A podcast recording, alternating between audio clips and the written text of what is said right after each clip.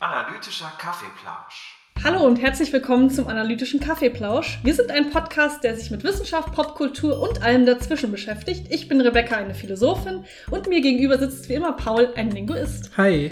Und heute ist sozusagen der zweite Teil unserer Sinn des Lebens-Reihe, die nur aus zwei Teilen besteht, was Ja. aber trotzdem eine Reihe macht, denke ich mal, Ja, definitorisch. Ja, gut.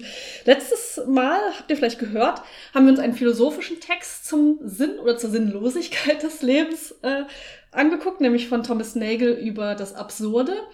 Und da haben wir schon angekündigt, dass wir uns auch eine Studie angucken, zu was die Psychologie über den Sinn Mhm, des Lebens sagt. Tatsächlich ist es ja eigentlich gar keine Studie, sondern ist eine Metastudie. Oh, Wow. Jinx. ja. Ähm, und die gucken wir uns jetzt gleich an, was eine Metastudie ist, können wir dann ja auch nochmal erklären. ja.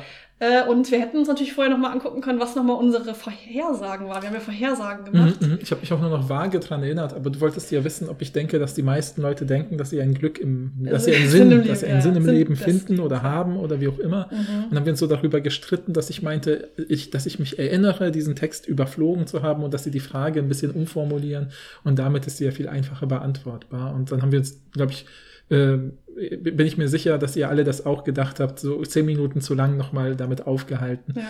in dieser Folge. Aber jetzt können wir es ja endgültig klären, was der Fall ist. Ne? Also, weil ich hatte ja, mein Punkt, weil ich versuche jetzt mal den Punkt zu erklären aus meiner Sicht und dann kann ich schon ein bisschen auf diese Studie äh, Bezug nehmen, denn die, der Titel der Studie ist The Science of Meaning in Life. Und ich merke schon, wie, wie stolz ich das Wort Ja, du hast so ein richtiges Smirk-Gesicht. Ja, genau, ich mache schon mein Besserwisser, Besserwisser-Gesicht habe ich aufgesetzt, ne, weil natürlich ist es also die Wissenschaft des, der Bedeutung im Leben und nicht die Wissenschaft der Bedeutung des, des Sinns des Ja, Lebens. genau.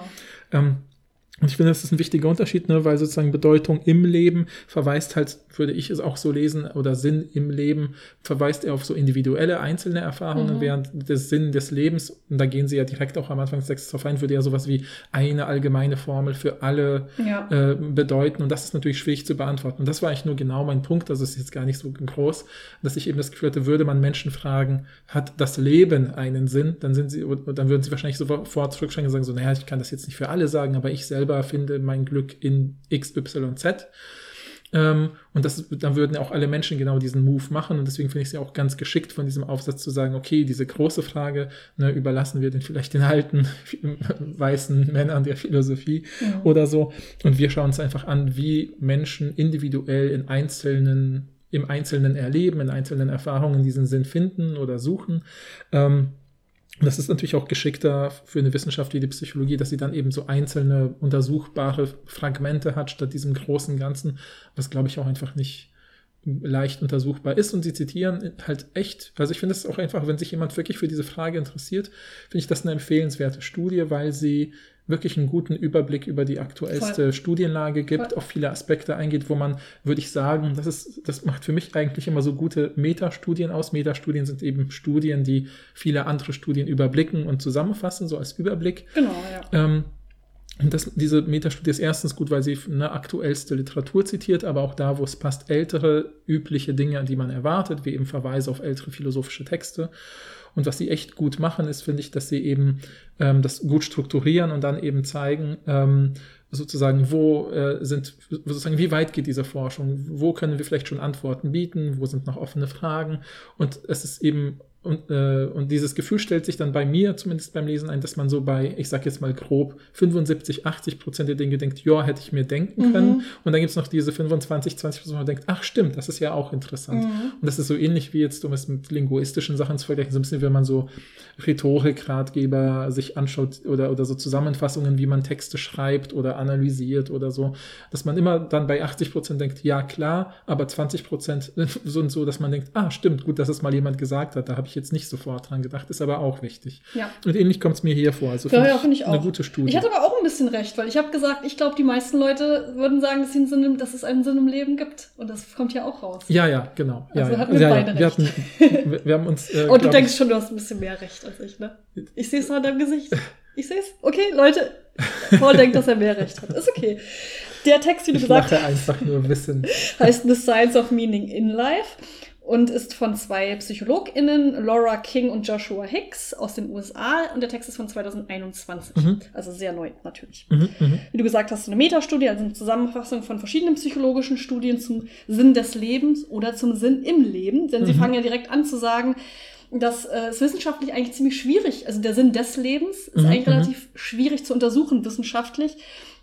Und dann sagen sie, naja, äh, Sinn des Lebens ist ja auch so ein sehr merkwürdiges Konzept, was auch viele Paradoxien beinhaltet, weil Mhm. man das Gefühl hat, okay, gleich auf der einen Seite ist äh, ein Sinn im Leben immer etwas, was irgendwie als etwas Seltenes ähm, Mhm. ge- bezeichnet wird, so etwas, was man erst suchen muss, was es gar nicht so offensichtlich gibt. Gleichzeitig wird es aber als Notwendigkeit des Lebens dargestellt. Das mhm. ist ja erstmal widersprüchlich. Also es scheint, es wird ja auch viel, es wird so, sie schreiben die ganze Zeit auch, es wird auf so ein Podest gestellt, Mhm, eigentlich mhm, der Sinn mhm. des Lebens. Und deshalb könnte es ja ein Ausweg sein, vom Sinn des Lebens zum Sinn im Leben überzugehen. Ja. Und Sinn des Lebens, wie du gesagt hast, ist eben dieses, es gibt ein Prinzip, es gibt eine finale Antwort, das Geheimnis unseres Lebens, das wir enthüllen müssen. Mhm. Und das äh, verlagern sie vor allen Dingen in den Bereich der Philosophie oder Theologie. Mhm. Was sie aber interessiert, ist ja das, was man auch wissenschaftlich untersuchen kann, etwas, was man greifen kann und was man in der Psychologie herausfinden kann. Und das ist der Sinn im Leben. Mhm. Und da geht es dann eher um Erlebnisse und mentale Zustände. Es geht also nicht darum, ob Menschen einen objektiven Sinn im Leben haben, sondern so, ob sie subjektiv ihr Leben als sinnvoll Ja. bezeichnen würden. Ja, das finde ich auch einen total guten Ansatz, weil ich, das, es gibt ein paar Konzepte, also ein paar, wie soll ich sagen, Themen, große, äh, also sozusagen so große, schwerwiegend klingende Wörter, wo man auch in der Linguistik sagt, das sind typischerweise Begriffe, über die dann am meisten von Menschen kommuniziert wird. Also Menschen kommunizieren am meisten dann über diese Be das, was hinter diesen Begriffen für sie steckt, wenn sie abwesend sind, Mhm. also wenn sie ihnen abhanden gekommen sind. Also dass man zum Beispiel, also ein gutes Beispiel, das ich jetzt aktuell einfach aus anderen Forschungskontexten kenne, ist Vertrauen. Ja, dass man eigentlich nicht in einer Beziehung oder, also damit meine ich nicht nur romantische Beziehungen, ich meine auch berufliche Beziehungen oder wa- was auch immer, dass man äh, Freundschaften und so weiter, dass man da typischerweise nicht so was sagt wie, Mensch, wir vertrauen einander so gut, das ist echt toll, wir sollten so weitermachen, Mhm. sondern man sagt typischerweise erst, hey, wo ist unser Vertrauen hin? Irgendwie haben wir uns doch früher, lief alles so gut, wir konnten einfach so, ne, eins hat das andere ergeben und irgendwie war alles so gut, aber irgendwie ist das Vertrauen jetzt weg, was stimmt da nicht? Ne? Das wird jetzt zum Beispiel auch, das merkt man nicht nur auf so flachen, privaten Ebenen, auch auf so größeren Ebenen, wenn zum Beispiel darüber gesprochen wird, dass die Wissenschaft das Vertrauen der Öffentlichkeit verloren hat. Mhm. Ja, oder wir an die PolitikerInnen. Ja, genau, genau, nur sowas. Also, und genauso ist es, glaube ich, auch bei eben, ne, das ist ja auch deren Punkt, dass sie eben Ja. sagen, sowas wie der Sinn des Lebens oder die Bedeutung äh, im Leben und so, ist so eine Sache, über die man typischerweise spricht, wenn sie scheinbar abhanden gekommen ist, wenn sie, wenn der Mangel gespürt wird. Wenn man sie sucht oder wenn man sie aktiv sucht, aber das gehört ja dazu. Ja, ja. Und wenn man dann natürlich die Forschung darüber betreibt und sich anschaut, wo reden Menschen darüber und sie reden hauptsächlich über die Abwesenheit, dann hat es natürlich auch wie so eine Art, wie so ein Drall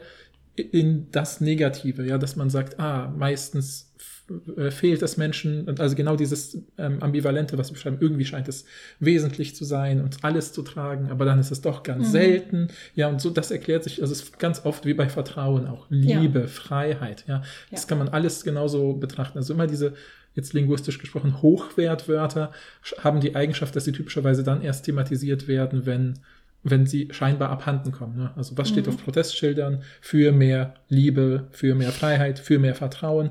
Warum? Weil es anscheinend zu wenig Liebe, Freiheit, Vertrauen Mhm. gibt. Aber wir wissen alle, wir brauchen es natürlich. Genau. Deshalb auch ein Hochwertwort. Genau. Ja, ja.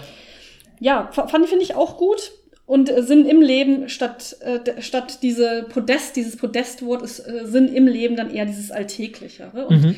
Ähm, wir können ja auch schon mal spoilern, sie haben ja rausgefunden, oder wenn man sich die Forschungsstände anguckt, dann findet man eigentlich raus, dass die meisten Menschen einen Sinn im Leben spüren. Mhm. Das scheint also etwas völlig Normales zu sein. Das scheint eher der Normalzustand zu sein, Mhm, dass mhm. man einen Sinn im Leben spürt, Ja. als dass man keinen spürt. Genau, genau. Ja. ja. Und zwar interessanterweise haben sie, äh, zitieren sie auch ein paar Studien. Also, ne, es ist hier, was wir hier lesen, ist keine Studie, wo sie jetzt wirklich TeilnehmerInnen befragt haben, sondern sie fassen alle möglichen Studien zusammen Mhm. und gucken so ein bisschen, dass es scheint äh, Konsens zu sein, das sind offene Fragen. Und Mhm. so. Deshalb, Mhm. wir werden euch jetzt nicht sagen, so und so viele TeilnehmerInnen dabei, Ja. sondern immer so, es gab diese eine Studie, die erwähnt wurde Ja. wo zum Beispiel erwähnt wurde, dass auch Menschen in sehr ernsten Umständen ähm, einen Sinn im Leben spüren. Mhm, Ne? Also mhm. auch wenn sie zum Beispiel eine, eine Krankheit haben oder Mhm, so. mhm. Das scheint, es, es scheint wirklich der Normalzustand zu sein, dass Ja. Menschen überdurchschnittlich äh, sinnvoll ihr Leben betrachten. Ja, genau. ne? Also wenn man sie eben dann fragt auf verschiedene Weisen, also sie zitieren ja auch sowas wie, dass man ja verschiedene, zum Beispiel schon früher äl aus älteren Studien eben Fragebögen Mhm. Ähm, macht, wo dann Leute eben so angeben sollen, so was gibt dir Meaning, also Bedeutung im Leben, äh, äh, fühlst du das irgendwie? Ne? Das sind dann oft solche Fragen, wo man dann ankreuzen muss zwischen eins stimmt gar nicht oder sieben trifft voll zu, sowas wie ähm, ich weiß meinen Ort im Leben und fühle mich damit wohl oder mhm. irgendwie solche Sachen. Ne? Und dann stellen sie auch fest, und das wird auch die ganze Studie durchziehen, dass dieser, diese Werte, die dabei rauskommen, auch typischerweise irgendwie korrelieren also das heißt eben, es gibt einen Zusammenhang und wie herum der ist, kann man nicht genauer festlegen. Mhm. Aber sie korrelieren dann eben mit solchen Sachen wie zum Beispiel eben Gesundheit, mhm. ne, Wohlbefinden. Also psychische und physische Gesundheit. Genau, genau. Ne, und eben auch was ich konkretere Sachen wie, was weiß ich, dass Leute, die dort eher niedrige niedrigere Werte ankreuzen, zum Beispiel oft von anderen Problemen wie jetzt Alkoholismus als Beispiel oder so geplagt sind ne, und sowas. Ja. Und dann ist, das meine ich jetzt mit Korrelation. Jetzt könnte man sagen, ne, fühlen sie sich unglücklich oder Sinn, finden sie ihr Leben sinnlos, weil sie vielleicht alkoholkrank ja. sind oder sind sie alkoholkrank, weil. Die, Ka die Kausalitätsfrage können wir nicht genau, beantworten. Können, in dem Fall. kann die Studie nicht klären. Müsste sozusagen. man sich die Studie angucken, genau, ob sie genau. das klärt. Deswegen, das, das kann man eben Korrelation heißt, ne, A und B tauchen gern gemeinsam auf aber ob A B mitbringt, B A mitbringt oder A und B einfach unabhängig voneinander kommen, ist noch nicht. Ja, Korrelation bedeutet nicht Kausalität. Ja, ja, ich habe es nur versucht, schöner zu erklären. ja, also genau. Also klarer. Ja, ja. ja mhm. äh, fand ich auch interessant. Also kann man sich ja schon denken, dass das positive Auswirkungen nach sich zieht, aber mhm. da genau, werden alle möglichen Sachen, die du gerade schon erwähnt hast, mhm. gesagt, auch in Bezug auf soziale Beziehungen, den Job, geringes Risiko, sich scheiden zu lassen. All das mhm, mhm, mhm. scheint irgendwie eine Korrelation darzustellen. Müsste man sich im Detail angucken, was das genau ist und welche, welche Reihen, was Ursache und was Wirkung ist sozusagen. Ja, Aber ja, man kann ja, sich ja verschiedene Thesen schon überlegen. Ja, ja, ja. ja, dann was sie als nächstes machen, finde ich ganz interessant, ist eben sich verschiedene Definitionen anzugucken von mhm. Meaning, vom Sinn des Lebens. Ja. Und da stellen sie fest, naja, es gibt verschiedene Definitionen, aber eigentlich finden sich immer drei Komponenten wieder. Mhm. Das scheinen also die charakteristischen Komponenten von von, von Sinn zu sein. Und zwar mhm, ist mhm. das äh, eine Kohärenz oder ein Verständnis. Ja, oder ein ja, aktives Verstehen dessen, was um mich herum passiert. Ja, genau. Dann äh, das zweite ist Zweck, also Purpose. Wir mhm, erklären das ja gleich nochmal. Und das dritte ist eine so, sozusagen eine existenzielle Bedeutsamkeit. Ja, ja, ja. Ja. Und das können wir uns jetzt einzeln mal genau angucken, was das jetzt eigentlich ich bedeutet. Ich fand es super interessant, weil die, die, Studie ist ja offensichtlich auf Englisch, äh, was wir es noch nicht gesagt haben. Und, ja, aus den ähm, USA kommen die. Genau, und allein diese Begriffe zu, gut zu übersetzen, die sie da nennen, ist echt schwierig. Ja, also fand, fand ich, nicht, nicht perfekt gemacht. Ne, ja, ich meine, ich habe es ich versucht, ich habe mir versucht, was ich dann immer mache als Lösung, ist natürlich auch der banalste linguistische Trick, ist einfach mehrere Wörter zu nennen und sie hintereinander aufzuzählen. So wie ich zum Beispiel bei diesem, äh, ähm, was du nur mit Kohärenz oder sowas, ne, ist ja auch ein bisschen so ein Fachbegriff, aber das alles sozusagen, äh, alles scheint wie ein Puzzle gut zusammenzufallen, ja, also, mhm. oder eben, ne, deswegen meine ich dieses aktive Verstehen, dass man das Gefühl hat, ich weiß, warum Dinge um mich herum passieren, äh, äh, ähm, Weil das ist genau kann das. Sie irgendwie einordnen. Genau, sowas. das ist ja auch genau das, was es bedeutet. Also man mhm, versteht äh, das eigene Leben und die Welt um sich herum. Also das mhm, ist mhm. eigentlich so die kognitive Komponente, Komponente vom Sinn. Mhm, mhm. Dass man das Gefühl hat, sie haben da geschrieben to get it, also es irgendwie zu verstehen. Ja, ja, ja. Man, genau, man das Gefühl ist einfach. zu verstehen. Ja, ja, das Gefühl ist zu peilen. Ja, ja, genau. Und ich meine, das ist ein gutes, ich finde das ein schönes Beispiel, weil Kohärenz ist auch ein Fachterminus in der Linguistik. Bei der Textlinguistik nennt man Texte kohärent, bei denen zum Beispiel eben eine Mehrzahl von äh, LeserInnen sagen würde, der Text ist irgendwie gut. Ja, also man liest ein Gedicht oder ein, äh, ja, keine Ahnung, eine ein Liebesbrief, ja, eine Einladung oder so und man hat das Gefühl, das ist richtig gut. So eine, so, so eine gute mhm. Beschreibung eines Gefühl, eines Lebensgefühls in der Jugend. Ja, man hört einen Song, einen Songtext und hat das Gefühl, boah, das beschreibt genau mein Leben mhm. oder so, ne? so, sowas. Das sind ja auch Kohärenzgefühle. Das ist nicht, dass man das rational, das ist nicht ration, nicht unbedingt rationales Verstehen, sondern es ist so ein Gesamtheitsverstehen. Man sieht etwas und denkt plötzlich, das ist es. Ja, es ja? ist auch so ein roter Faden zu sehen. Genau, also wenn man genau, das aufs Leben genau. be äh, mhm. bezieht, dann ist es so, dass man das Gefühl hat, Vergangenheit, Gegenwart, Zukunft, das ist eine Einheit, das ist die integrierte Geschichte meines Lebens. Also mhm, mhm, wenn man sich so Fragebögen anguckt, dann wäre das Item sowas wie, wenn ich mein Leben im Gesamten betrachte, erscheinen mir die Dinge klar zu sein. Mhm das wäre so eine Frage, die man dann, wenn man die hoch beantwortet, dann hat man eben genau dieses, diese Kohärenz. Ja, genau. Ja, und wenn man sozusagen, ist, sie nennen viele Sachen, die finde ich schön auch dazu passen, dass sie zum Beispiel sagen, dass man sozusagen alles, was man erlebt, irgendwie in seine eigene Lebensgeschichte integrieren kann, dass man das Gefühl hat, das passt einfach so. Mhm. Ähm, dann habe ich irgendwie, haben sie so ein paar Sachen, wo ich das Gefühl hatte, ja, wären das jetzt äh, ForscherInnen aus Deutschland hätten sie wahrscheinlich im Prinzip gesagt, oder wie Faust schon gesagt hat, was die Welt im Innersten zusammenhält, ja, dass man irgendwie peilt, da gibt es so ein Grundprinzip und das habe ich irgendwie äh, zumindest für meinen Blick aufs Leben gepeilt und deswegen fügt sich alles so zusammen. Also das hört sich jetzt ja direkt natürlich sehr religiös an, das muss nicht so sein. Genau, ja, ja, ja. Ähm, sondern man kann ja auch einfach, okay, ich, ich, äh, ich, Mhm, erz- ich habe ein Narrativ meines Lebens und ich kann das alles erklären. Ja, so. ja. Genau, ne? also ich fand es auch spannend, dass sie eben sowas sagen, wie dass das sowas, dass man das Gefühl hat, man ist sozusagen mit einem intuitiven, mit einer Fähigkeit ausgestattet, komplexe Informationen intuitiv gut zu verarbeiten. ne? Ja. Also man, man einem begegnet etwas und andere Leute denken vielleicht panisch, oh mein Gott, was machen wir jetzt? Und man selber hat eher das Gefühl, ist doch kein Problem, damit kann ich so und so umgehen, weil ich mit ähnlichen Problemen schon häufig ja, vor anderen Problemen stand oder irgendwie sowas, ne? also Ja. so eine Einordnungssache. Genau, eine Einordnungssache, genau, das Mhm, mhm. Einordnungskompetenz. Ja, ja. Und ähm, das macht natürlich auch Sinn, weil ähm, wir, wir kennen ja wahrscheinlich auch alle das Gefühl, dass irgendwie, wenn, wenn wir mit Umständen konfrontiert werden oder wenn wir ein Leben führen, was halbwegs vorhersehbar ist, dann haben wir auch das Gefühl, Mhm. das können wir besser kontrollieren. Und ähm, die ForscherInnen würden eben sagen, das erhöht unser, Mhm. unser Gefühl davon, dass es einen Sinn im Leben gibt. Das Ja, heißt ja, nicht, dass ja. man nicht spontan sein kann, ne? Mhm, aber das mhm, heißt, mhm. ich habe mein Leben halt halbwegs im Griff, weil ich kann halbwegs vorhersagen, was passieren wird. ja.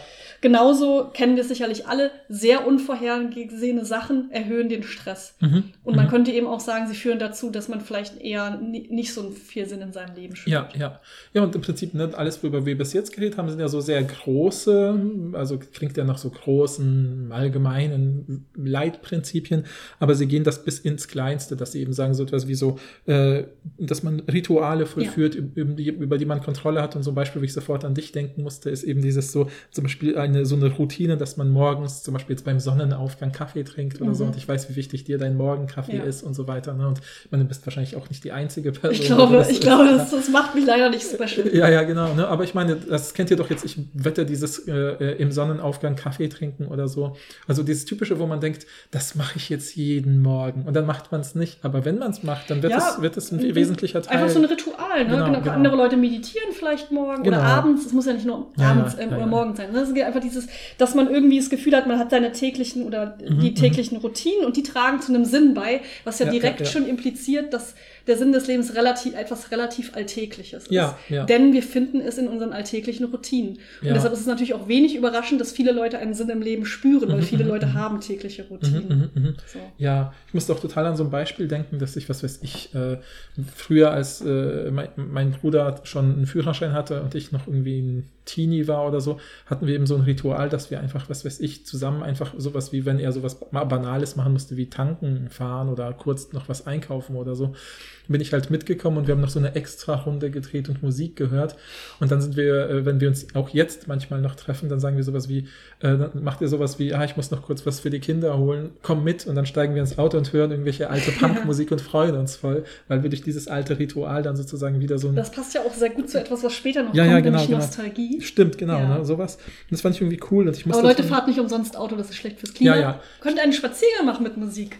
Genau, genau, ich weiß, ne, ich wollte es gerade sagen. Also da, da, mir ist klar, dass das jetzt natürlich ein bisschen äh, so verschwenderisch wieder nach, das war ja auch, waren die 90er. Aber das wir ist ja auch nicht das Essentielle, ist ja nicht, dass ihr Auto gefahren seid. Ja, ja, genau, genau. Sondern genau. dass ihr zusammen Zeit verbracht habt und dass ihr es jetzt wieder ähm, reaktivieren könnt Ja. über die Musik zum Beispiel. Ja, oder dass wir eigentlich eine reine Alltagsverpflichtung zu einem kleinen Ritual umfunktioniert haben. Das ist vielleicht das Ja. Wesentliche. Und, das, äh, und ich fand das auch lustig, weil sie eben sagen, ne, diese kleinen Musterhaftigkeiten lösen halt auch Studien zufolge, ne, kann man eben auch im Gehirn beobachten, so Ausschüttung von Glücksgefühlen aus. Und ich kenne ähnliche Studien zum Beispiel aus eben, ja, wieder textlinguistischen, kognitionslinguistischen Studien, wo man eben auch sieht, dass schon bei Kleinstkindern, also so, so, so was passiert wie angenommen, man, man sieht, man kann schon lesen und man sieht ein, das klingt so blöd, aber wenn man jetzt ein Bilderbuch aufschlägt und dann sieht man eine Kuh und darunter steht K-U-H, dann werden Glücksgefühle in unserem Kopf ausgeschüttet, Mhm. was ja eigentlich ba- banal ist. Aber deswegen macht es ja auch Leuten manchmal Spaß, im Lexikon zu blättern und richtige Definitionen zu lesen oder so. Mhm. Also nicht alle, aber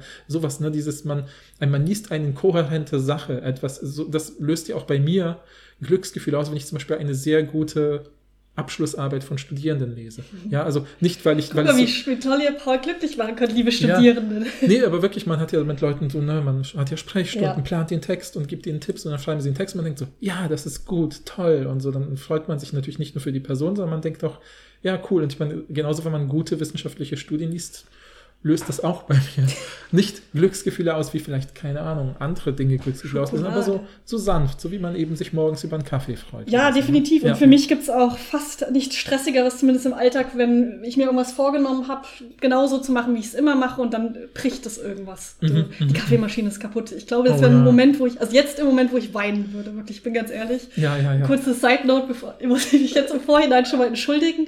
Ich habe jetzt ein Abgabedatum für meine Dis. Ich werde im Mai abgeben. Also für die Doktorarbeit. Für die Doktorarbeit klopft alle auf Holz für mich. Das heißt, ich bin auch ein dezent panisch, Mhm, mhm. weil es jetzt näher rückt. Ähm, aber es ist auch gut, dass es jetzt näher rückt. Aber ich möchte mich für die nächsten Folgen bis Mai entschuldigen, falls ich neben der Spur wirke. Das Mhm. liegt einzig und allein daran, natürlich nicht an irgendwelchen anderen Sachen. Ja, genau. Und wenn ich mir jetzt vorstelle, ich würde so morgens aufstehen, so denke, ah ja, das und das habe ich mir vorgenommen, ich schreibe jetzt das und das, diesen Teil und fange an, mir einen Kaffee zu machen, die Kaffeemaschine, ich würde auf jeden Fall weinen. Ich Also- würde wirklich richtig verzweifelt Ja, weinen. ja, ja. Aber ich kenne das ja auch, dass man manchmal so, wenn so ein Alltagskram passiert, wie, keine Ahnung, nur die Spülmaschine geht kaputt, ist ja kein Drama an sich. Nein, das ist auch kein halt Drama, wenn die Kaffeemaschine kaputt ist, dann hole ich mir halt notfalls Ja, ja, einen genau, Kaffee genau. oder Aber so. es ist so dieses kurze, so, das alltägliche, der alltägliche Flow ist gestört von so einem Hindernis. Und es, so, weil es ne? einem ja auch Halt gibt. Also es gibt mir Genau. dann Halt morgens, diesen, weil ich weiß, okay, ich mache jetzt erst den Kaffee, dann trinke ich den Kaffee, dann gucke ich vielleicht Mhm. ähm, kurz auf mein Handy, weil ich das und das, die Nachrichten mir jetzt angucke. Ja, ja. Ähm, und dann äh, mache ich Mails und dann fange ich an mit meiner Dis. Und wenn dann irgendwas da drinnen äh, irgendwie nicht, nicht passt, dann ist man direkt schon so, ah, Mhm, mhm. irgendwie läuft es heute nicht. Ja, wir können ja gleich ja. aufhören zu arbeiten. Ja, ja, ja, ne? Ja. ich finde auch, man kennt das ja auch einfach manchmal, ne? also ich meine, dieses Kohärenzding, noch ein letztes Beispiel, da können wir, glaube ich, auch switchen, Mhm. ist natürlich dieses, wenn man sich mit jemandem trifft und hat einfach eine schöne Zeit gehabt, ein schönes Gespräch geführt oder so, dann ist es ja oft eben auch nicht so eine Sache, dass man das, dass man, dass man später, wenn jemand fragen würde, warum war denn das Gespräch schön, würde man ja eher auf sowas Insgesamtes Ja, verweisen, ja, sagen, das war insgesamt einfach toll, die drei Stunden sind wie im Flug vergangen, weil eben alles so kohärent war und zusammengepasst hat und ein Mhm. Wort hat das andere ergeben und so weiter und eben nicht, ja, meistens sind Dinge, die man Stück für Stück nacherzählen kann, sind ja oft so eklige Sachen. Weißt du, dann bin ich aufs Amt gegangen und dachte, ich hätte alles mitgebracht, aber dann ist das passiert, dann hat die Person das gesagt, dann habe ich das gesagt, dann habe ich nochmal angerufen und je mehr man sich an Details erinnert, desto typischer ist es, es ist, das ist ein ungewöhnliches, ein musterbrechendes äh, Erlebnis gewesen ist und das spricht ja auch wieder alles für diese, äh, ja, für dieses Verstehens, Kohärenz, Kriterium. Aber ja, ich glaube, wir haben das ganz gut jetzt Ja, zusammengefasst. macht für mich ne? total Sinn. Also würde ich unterschreiben. Bin aber auch eine Regelperson. Es gibt natürlich Leute, die, sind, die nehmen es Ordnung mehr wichtig als anderen Leuten. Mhm. Aber es geht ja auch nicht nur um Ordnung, es geht ja wirklich auch um dieses Narrativ des Lebens. Und Ja, das, glaube ich, ja, ja, spüren schon viele Leute. Ja, ja, ja. Das zweite ist Zweck, also Purpose. Mhm. Und da sagen sie, ganz oft wird ja Sinn und Zweck so synonym benutzt oder Meaning und Purpose wird so gesagt, das ist doch das Gleiche. Man kann auch Mhm, Purpose of Life sagen oder so Mhm, oder mhm, in mhm. Life, je nachdem. Aber was sie, was sie hiermit meinen, ist so das Gefühl, dass das eigene Verhalten durch selbst gesteckte Ziele irgendwie getrieben wird. Also dass ich mir selber Ziele stecke ähm, und die mein Verhalten bestimmen. ich glaube, ja, und, und auch, ne, und dass diese Ziele ja auch irgendwie, sage ich mal, ähm, hm, wie soll ich sagen, Selber ir- sinnvoll sind. irgendwie sich, genau, dass sie selber auch Teil von größeren Wertesystemen sind, sage ich Ja. mal. Ja, dass man sagt, ich trage dazu bei, dass, keine Ahnung, mehr Demokratie entsteht, wenn Demokratie für einen höherer Wert ist, zum Beispiel oder sowas. Aber ich glaube, es reicht auch, wenn man es, wenn es nur für sich, für einen Ja, selber ja, sinnvoll auch ist. das. Also es ist einfach, Ja, hat ja. auch viel, also es ist ein Teil der eigenen Identität und diese Komponente hat auch viel mit dem Wissen über sich selbst zu tun. Mhm, mhm. Also ein Item, was da eine Rolle spielen würde, wäre sowas wie, ich habe st- bestimmte Ziele im Leben, die mich ermutigen, weiterzumachen. Ja, ja. Wenn man genau. da hoch ähm, ankreuzt, dann hat man eben diesen Purpose. Genau, genau. Und dieses, ich habe das Purpose auch nochmal versucht mit anderen Worten zu übersetzen und das ist im Prinzip so, na, auf verschiedenen, über verschiedene Lexika und Übersetzungs-KIs habe ich so verschiedene Sachen gesammelt, wie zum Beispiel das, ein Gefühl des Lebensinhalts Ja, zu ja. haben äh, oder das Gefühl, eine Aufgabe slash eine Bestimmung zu haben. Ja, also ich meine, ihr seht, natürlich sind solche Begriffe wie Bestimmung, sind, da sind oft so, sofort irgendwie religiös oder ideologisch ja, irgendwie konnotiert oder so. Äh, Das muss man nicht sofort so hochhängen. Es kann auch sowas sein wie, äh, äh, keine Ahnung, man kann sich sofort auch, ne, wir hatten ja auch schon diese Folge über Weisheit und sowas, ne, Mhm. äh, und, und solche Sachen, auch dagegen, das deckt sich ja zum Teil damit. Ja, auch mit dem Alter, werden wir später noch Ja, ja, reden. genau, genau. Und dass man da ja auch ähm, ähm, oft sich einfach vorstellen kann, dass jemand irgendwie sowas sagt, wie, ja, mein Gott, ich habe halt äh, hier den schönen Garten, da pflanze ich Dinge an, die verteile ich an meine Kinder oder so oder EnkelInnen. Mhm. Und dann habe ich irgendwie, äh, das ist halt, das ist jetzt, das gibt mir ein Gefühl des Sinns sozusagen, ja. Weil Ja. der höhere Wert, dahinter steckt, ist zum Beispiel eben Familie. Ja, aber wie gesagt, es muss Ja. nicht ein höherer Wert sein, glaube ich. Also nicht Ja, so. Nicht, es muss nicht so ein ideell höherer Wert, so dass man fragt 100 Leuten auf der Straße, ist das jetzt ein gutes Ziel, sondern es kann auch, Ja, ja. es ist einfach dieser Grund, morgens aufzustehen. Ja, das genau. ist der Purpose. Ja, das, genau Und der genau. kann ja für alle Personen anders sein. Mhm, mhm. Und auch hier haben sie nochmal betont, ich meine, was wir jetzt schon mal gesagt haben, ne, dass die Angaben, wenn Leute dort angeben, ja, das fühle ich, spüre ich, kenne ich, weiß ich, was mein Purpose, also meine Aufgabe, meine Bestimmung, wie auch immer, was ist, äh, dass die Leute da auch typischerweise gesünder Ja. und so weiter und alles und so mental und körperlich gesünder Ja. sind und alles, was damit zusammenhängt. Ne? Also wie gesagt, wie immer eine Korrelation. Wir wissen nicht, was was macht, Ja. aber es scheint einen Zusammenhang Es gibt, zu ein, geben. es gibt zumindest eine Verbindung, die scheint uns nicht trivial, die scheint uns ja nicht trivial zu sein. Und nicht genau. zufällig, genau. Und nicht zufällig, genau. Ja. Der dritte Punkt ähm, ist vielleicht ein bisschen, ja, hört sich direkt ein bisschen esoterischer an, nämlich so eine existenzielle Bedeutsamkeit. Mhm, mhm. Existential Significance war, glaube ich, Mhm, die, mhm, die mhm, Übersetzung, äh, das Original, ne? Mhm. Ähm, also das irgendwie das Gefühl, dass das eigene Leben von Bedeutung ist, da- dass es Mhm, mhm. mattert, dass es zählt, dass man einen nachhaltigen Einfluss auf die Welt hat. Ja, finde ich auch, das mit dem nachhaltig finde ich auch gut. Ich habe dann habe ich auch und ich habe auch so eine Übersetzung, wo ich das Gefühl habe, dass so, dass die eigene Existenz hat eine Tragweite. Ja, Mhm. eine Tragweite, die über mich selbst irgendwie auch hinausgeht. Das ist, passt natürlich direkt zu dem, was wir am Anfang von Nagel gehört haben. Genau. Der, Mhm. Und das, das schreiben sie ja auch, dass, dass man oft das Gefühl hat, okay, das, da benutzen sie ja auch dieses, okay, das Universum ist so groß, das ist ja auch genau das, was Nagel angesprochen hat als Vorwand, aber Mhm, eigentlich mhm, Vorwandargument. Wenn, wenn doch das Universum so groß ist, wieso sollte dann unser eigenes Ja. popeliges Leben überhaupt zählen? Ja, ja, voll. Also ich habe auch sofort mir eine Hickel Ausrufezeichen ne? und Ja. genau dieses Gefühl, dass mein Leben etwas zählt. Und dann finde ich, machen sie einen richtig guten Punkt in dieser Studie. Etwas, über das Nagel natürlich gar nicht schreibt. Vielleicht auch, weil er in den 70er Jahren man an sowas noch nicht gedacht hat. Aber sie zum Beispiel sehr stark markieren, dass das offensichtlich eine Sache ist, die sehr stark zum Beispiel mit sozialer Inklusion und Exklusion zusammenhängen. Dass man ja Mhm. zum Beispiel, wenn man jetzt Teil einer Gruppe ist, die vielleicht in einem Land ja äh, äh, nicht willkommen ist, weil dort nationalistische Tendenzen sind oder Schlimmeres, äh, dass das natürlich sehr stark genau dieses Sinngefühl zerstören kann und so weiter. Ne? Dass Mhm. das einen gro großen Zusammenhang damit gibt und ich glaube, dass man noch damit äh, viel, äh, dass man da noch viel mehr untersuchen müsste und schauen müsste, welcher Zusammenhang damit einhergeht halt. Ne?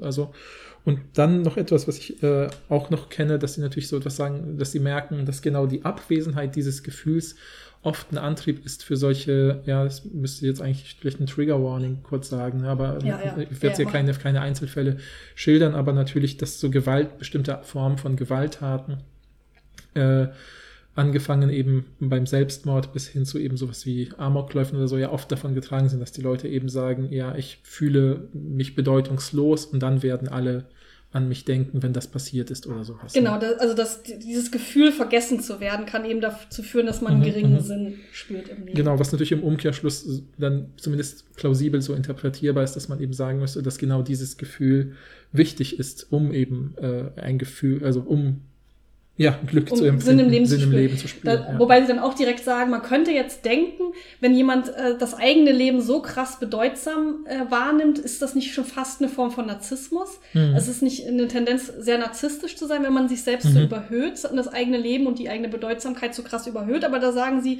wenn man sich das irgendwie empirisch anguckt, scheint es eigentlich keine Verbindung zu geben zu narzisstischen Verhalten. ja, So. ja, ja, ja. Also, ja. ja. Das lassen wir mal so stehen. Könnte man sich näher angucken natürlich, aber ja, ja, es scheint jetzt erstmal nicht offensichtlich irgendwie eine Verbindung zu geben. ja, ja. Und das sind die drei Faktoren. Also wir haben Kohärenz äh, oder Verständlichkeit, dann Zweck und existenzielle Bedeutsamkeit. Das scheinen die drei Mhm, Komponenten mhm. der Definition von Sinn zu sein. Mhm, mhm, mhm. Und was sie jetzt eben machen, ist zu sagen, aber was macht das Leben jetzt sinnvoll genau? Mhm, also was mhm. sind so die Faktoren, die das Leben sinnvoll machen? Ja, das ja. vorher war ja an, an sich eher die Definition, Mhm. aber was wäre das jetzt konkreter? Ja. Also ich finde es auch spannend, dass sie so ein Mini-Kapitel einschieben, wo sie irgendwie sagen, so, welche Ordnung, welche Anordnung gibt es vielleicht zwischen diesen drei? Ja, ist vielleicht so etwas wie Kohärenz das Leitende. Da gibt es mhm. Studien, die dafür sprechen, dass das vielleicht das Wesentliche ist, weil es alles andere eben ja in eine Ordnung bringt und äh, da unter dieses alles andere fallen eben solche Gefühle wie eben äh, Bestimmung und Lebensinhalt oder eben die existenzielle Tragweite und so.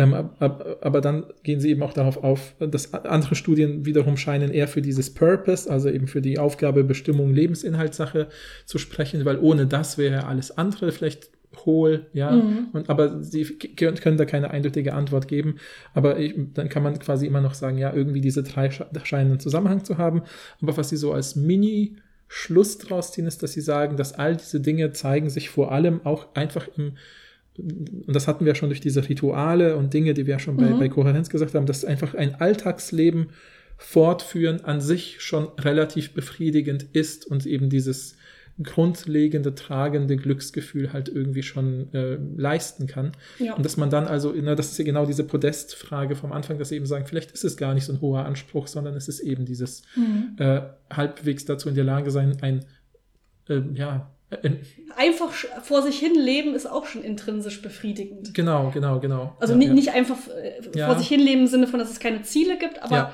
da, da musste ich direkt dran, weil sie sagen ja dann, das wird von der Philosophie vergessen. Dann mhm. dachte ich direkt, naja, wenn mit Nagel mit seinem Das Leben ist ein Fulltime-Job, was wir als genau. Wandtattoo anbieten immer noch ja. für Leute. genau, wenn eine Person es sagt, dann. Nein, wir machen das nicht, Leute. ich weiß. Aber es ist, es ist witzig, darüber nachzudenken, dass wir so philosophische Wandtattoos hätten. Ja, finde ich, find ich schon gut. Ja, ja. Ähm, in unserem Shop. in unserem Shop. Irgendwann, Leute, wird es vielleicht kommen, wir wissen es nicht. Ja, ja. Äh, auf jeden Fall dachte ich, das passt aber eigentlich zu dem, was Nägel sagt, ein bisschen. Ja, ja, voll. Ich habe auch gedacht, ne, da haben sie quasi ein bisschen äh, Nägel auch, Unrecht jetzt, getan. Ich dachte auch, als ich ins Literaturverzeichnis geguckt habe, naja, Camus erwähnen sie halt einmal, mhm, mhm, mhm, aber so viel Philosophie gucken sie sich jetzt auch nicht an. Aber es ist natürlich auch keine philosophische klar. Metastudie. Ja, klar. Ähm, ja. Gut, also was macht das Leben denn jetzt aber sinnvoll? Da mhm, mhm. äh, sie, führen sie auch verschiedene Faktoren an. Wir haben mhm, mhm, einmal etwas, was vielleicht überraschend ist oder wo man das Gefühl hat, ist es nicht äh, irgendwie eine andere Verbindung zueinander, nämlich positive Gefühle oder mhm, gute Laune. Mhm, Freude, Glück, Spaß. Ja, ja. Also positive Gefühle. Ja, ja, genau. Also fand ich auch irgendwie ne, schön, dass sie erstmal mit sowas Schlichtem einsteigen und einfach auch sagen, so, was ist denn so die alltägliche Positionierung, Wahrnehmung aus verschiedenen Studien? Und dann ist es eben sowas wie Genuss, Freude, ja, im Prinzip auch könnte, habe ich mir das so zusammengefasst als, naja, gute Laune macht Dinge bedeutungsvoll, mhm. ja, also so, wenn ich gut gelaunt bin und einen Kaffee trinke, ist es halt ein toller Kaffee und wenn ich irgendwie gestresst heute, bin. Der, aber oh mein Gott, das ist ja wirklich der Kaffeeplausch heute. Ja, ich eben. dachte, du redest zu viel über Kaffee und dann dachte ich, ach stimmt, das macht ja auch Sinn. Ja, der Kaffeeplausch. genau, genau. Ja, ich dachte, das ist so der Bogen schlägt zurück in Folge 99, ähm, 98, 98, wie auch immer, ja. wie auch immer, wo wir sind. Ähm, genau. Nee, also genau, ne, also dass man im Prinzip kann man sich genau an solchen Kleinigkeiten das vorstellen, dass man ja, irgendwie Musik hören, die einen glücklich macht, sagen genau. Sie zum Beispiel eine glückliche Erinnerung, äh, ein witziges Buch. Ja. Alles, was uns gute Laune macht. Und da ja, kann man sich ja, natürlich fragen, okay, gibt uns das jetzt Sinn äh, im Leben oder mhm. führt der Sinn dazu, dass wir gute Laune haben? Das ist natürlich alles, müsste man sich alles näher mhm. angucken, aber es scheint mhm. auf jeden Fall eine Verbindung zu sein. Da zitieren sie eine Studie, wo ProbandInnen eben verschiedene Quellen von dem, von dem Sinn in ihrem Leben ranken sollten. Mhm. Und Glück, also Happiness, ne, nicht Glück im Sinne von, ich habe Glück gehabt, sondern wirklich glücklich sein, glücklich sein ist auf zwei nach Familie. Genau, genau. Also das zweitwichtigste.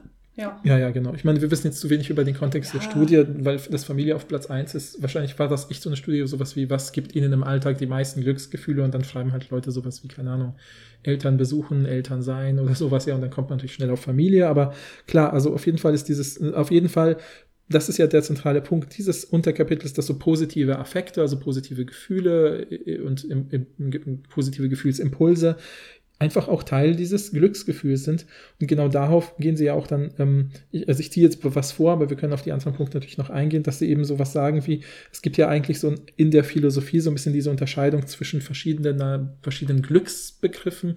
Und eins davon ist die Eudaimonia. Im Prinzip sozusagen wird das oft übersetzt mit ein gelingendes Leben mhm. führen oder jetzt vielleicht ein bisschen moderner ausgedrückt, die eigenen Potenziale entfalten können im Leben. Ja, mhm. das ist, gibt ja Leuten ein Glücksgefühl, wenn sie eben in einer Gesellschaft leben, wo sie vielleicht eben zum Glück die Freiheit haben, sich zu entfalten und ihren Interessen zu folgen oder so, gibt das einem an sich so ein Glücksgefühl. Und das scheint ja irgendwie wertiger zu sein als so was Banales wie, ja mein Gott, ich habe halt Essen und meine kleinen Also Alltagsrituale, also genau Dinge, die man so in den Bereich des Hedonistischen schieben könnte, ähm, also was sich eben körperliche, andere körperliche Freuden äh, die ihr hier alle einsetzen könnt. Ähm, das ist sozusagen, da könnte man sagen, ja, in der Philosophie wird das oft scharf irgendwie getrennt oder irgendwie eine, diese Körper-Geist-Trennung auch Ja, sowieso ja. beliebt ist. Und sie plädieren eben dafür, dass sie sagen, so, nee, vielleicht sollte man da nicht so scharf trennen. Ja. Es ist so ein gutes Gemisch aus beidem, sozusagen. Was auch relativ in Alltag, alltagsintuitiv ist. Ne? Genau, Also, denke ich auch. Ja. Was willst du ein gelingendes Leben führen, wenn du keine gute Pizza essen kannst? Ne? Genau, Sage ich genau, immer. genau. Könnt ihr euch auch auf äh, Wandtattoo ja, für die Küche extra. Ähm, und was sie da interessanterweise sagen zu den positiven Gefühlen ist auch, dass man festgestellt hat, dass das Gefühl für einen Sinn im Leben mit dem Alter steigt, Mhm. was ich aber auch äh, erwartet hätte. ja, genau. Also, dass man das Gefühl hat, mit dem Alter steigt der Sinn im eigenen Leben. Das macht ja auch Sinn in Bezug auf diese Komponenten, nämlich das Gefühl, dass ich mein Leben verstehe und dass mein Leben kohärent ist, ist ja auch etwas, was primär wahrscheinlich eher mit dem Alter auch kommt. Ja, das stellt ja, man ja, sich so ja, vor, ja, weil man das Gefühl hat, ich weiß, wie ich ticke und ich weiß, wie meine Umwelt tickt und ich verstehe, wie das Leben äh, Ja. Äh, funktioniert. Ja, oder Dinge, die man sich mit 16 bis 36 noch zu Herzen nimmt, sind einem vielleicht mit 56, denkt man sich, meine Güte, was habe ich da für. Gedanken wir investiert? nicht, Leute. Aber wir Ja, ja, hoffen, das sind ja, so- die, die Hoffnung, die wir haben. Genau, die, genau, so stellen wir uns das zumindest vor. Oder halt auch Zweck oder Ziele, die mein Verhalten bestimmen, die muss ich ja auch erstmal ausarbeiten. Ich muss ja meine Identität und das, was mir wichtig Ja, ist, ja. was mein Leben irgendwie äh, nach vorne bringen soll, das muss ich mir auch erstmal überlegen. Ja. Wir sollten diese Folge in 20 Jahren revisiten. Ja. genau. Einfach so. Stimmt es? Sind wir glücklicher? Ja, Rebecca in der Zukunft, erzähl es uns. Ja, und Paul genau. in der Zukunft. Ja, also im Ähm, Prinzip sagen sie auch, dass es eben, ne, also genau, es ist so eine, so eine sogenannte J-Kurve, also stellt euch so ein Koordinatensystem vor, wo man eine Kurve sieht, die erst ganz flach ansteigt, aber dann immer steiler ansteigt.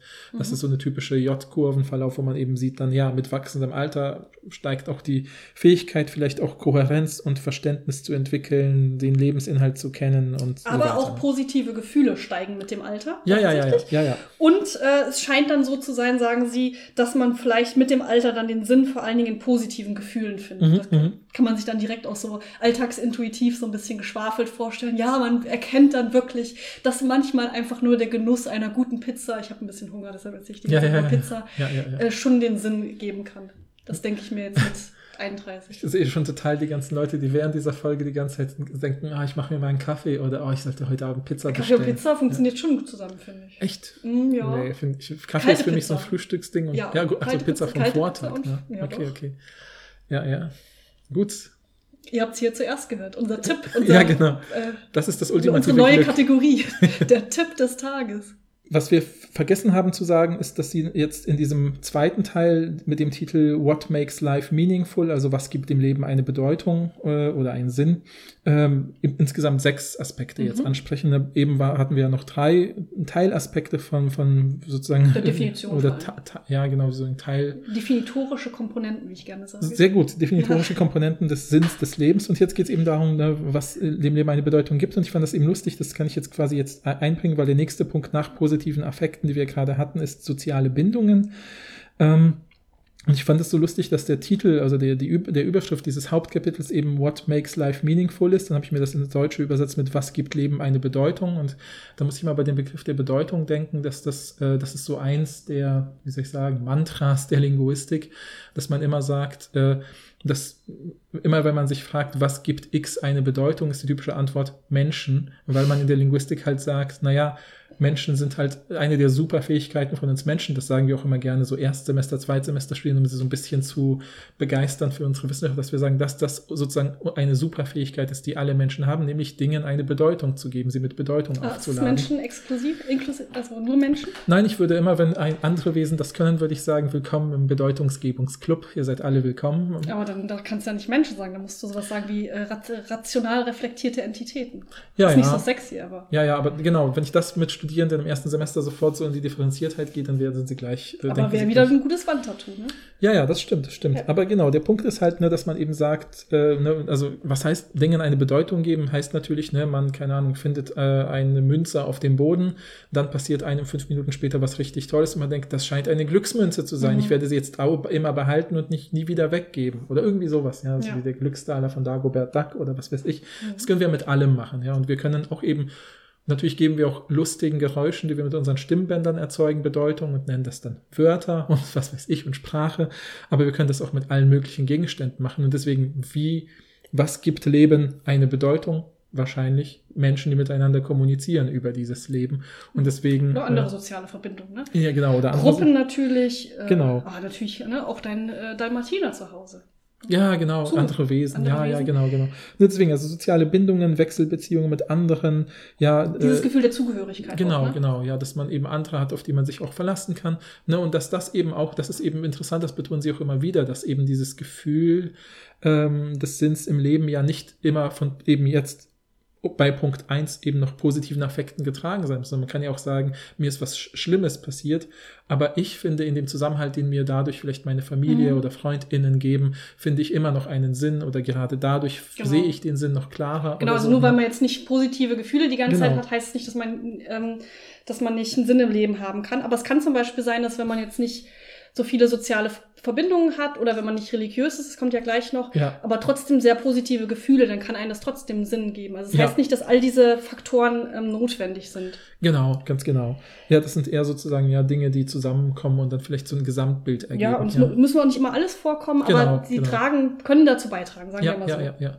Und natürlich passt, die- passen die soziale Verbindungen auch zu den Komponenten in der Definition, die wir vorher Mhm. hatten, nämlich soziale Verbindungen organisieren ja häufig auch das Leben, zum Beispiel Genau. Familie oder FreundInnen. Ja. Sie geben einen, einen Zweck, bestimmte Ziele. Ja. Ähm, Zum und Beispiel so sie geben natürlich äh, auch das Gefühl, dass das Leben zählt und dass das Leben einen, lang, einen, einen nachhaltigen Einfluss auf Mhm. andere hat, wenn man soziale Verbindungen hat. Ja, das erinnert mich auch an diese Folge, die wir hatten über, äh, das war eine dieser ähm, wir beantworten moralische Alltagsdilemmata-Fragen, wo es ja darum Mhm. ging, so was ich, soll man die Eltern besuchen, obwohl man keine Zeit hat. oder Großeltern, irgendwie genau, sowas, ne? richtig. Ja. Und dass ich ja auch wusste aus anderen Studien, dass zum Beispiel eben Regelmäßigkeit wichtiger ist als, äh, ähm, wie soll ich sagen, ähm, Also, dass man, dass man jetzt immer, wenn man nach Hause fährt, Ja, genau. äh, unbedingt die Großeltern sehen muss, das muss nicht sein. ja, Nur, dass man einfach ein, so ein Ritual hat mit ihr. Genau. Wir sehen uns mindestens so und so. Genau, ne, wenn man den Großeltern sagt, ich besuche euch alle zwei Monate und dass man aber außer der Reihe zu einem Geburtstag vor Ort, muss man kein schlechtes Gewissen Ja. haben, weil die äh, Großeltern wissen, ja, er, sie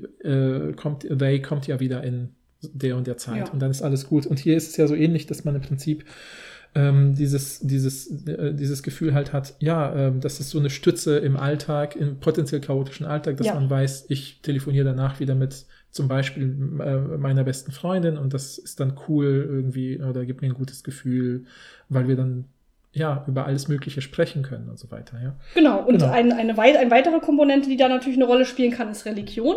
Da haben wir ja letztes Mal auch drüber geredet. Kann aber Ach auch. so, warte, bist, springst du schon zum neuen Thema? Ach so, ja. Ich wollte noch zu den sozialen Bindungen noch einen Punkt Ja, ja, noch sagen, klar. das ich schön fand. Also, wo, wo sie ja nochmal betonen, dass auch sowas wie mh, das bewusste Erleben von einem positiven Einfluss auf andere ist auch ein Teil des Glücksgefühls. Dass, dass vielleicht andere Leute einem mitteilen, so, hey, ich habe äh, profitiere davon, dass wir über Dinge sprechen, ja, ja. zum Beispiel. der der ja. Abend gestern war total schön und das hat mir weitergeholfen in meinem, mit meinem Problem zum Beispiel. Ja, Muss ja nicht genau, mal genau. Probleme sein, aber einfach, ähm, das hat mir echt geholfen. Oder das war echt schön gestern. Und das kann ja auch Teil zum Beispiel von beruflichen oder anderen sozialen Kontexten eben sein. Also soziale Bindungen sind ja nicht nur wie soll ich sagen, gefühlsbasiert, können ja auch institutionell basiert sein, wie eben, dass man zum Beispiel einen Beruf hat, wo man Leute vielleicht berät oder so und sagt, Mhm. es gibt mir ein gutes Gefühl, dass ich Leuten aus Krisen helfen kann. Ja, also oder ich angenommen. bin Fußballtrainer in, in meinem äh, Lokalverein oder so. Ja, genau, und sorge dafür, dass Leute, die vielleicht sonst vielleicht äh, schwieriges Leben haben, da einen schönen Ort haben, Mhm. wo sie sich wohlfühlen. Ja, all das. Ne? Ja. das kommt, sorry, das wollte, wollte ich nicht unterbrechen, aber ich dachte, das ist noch Nee, nee, ich gut, gut. zu Ich explizieren. finde aber, äh, das ist, ist auch eine Sache, die können wir ja schon kurz drüber reden. Ich habe ja letztes Mal, glaube ich, die These aufgestellt, hoffe ich vielleicht, aber ich würde ich heute nochmal darüber reden, würde ich die These aufstellen, dass ich denke, dass sowas wie Ehrenamt und so soziale Mhm, mhm. Tätigkeiten auch total wichtig sind, um Sinnhaftigkeit im Leben zu schaffen. Heißt nicht, dass man das Ja. haben muss, aber ich stelle mir total vor, dass Leute, die eben so sowas machen, so Mhm. in irgendeiner ähm, wichtigen Organisation sind, irgendwie bei Ärztinnen ohne Grenzen oder so, Ja.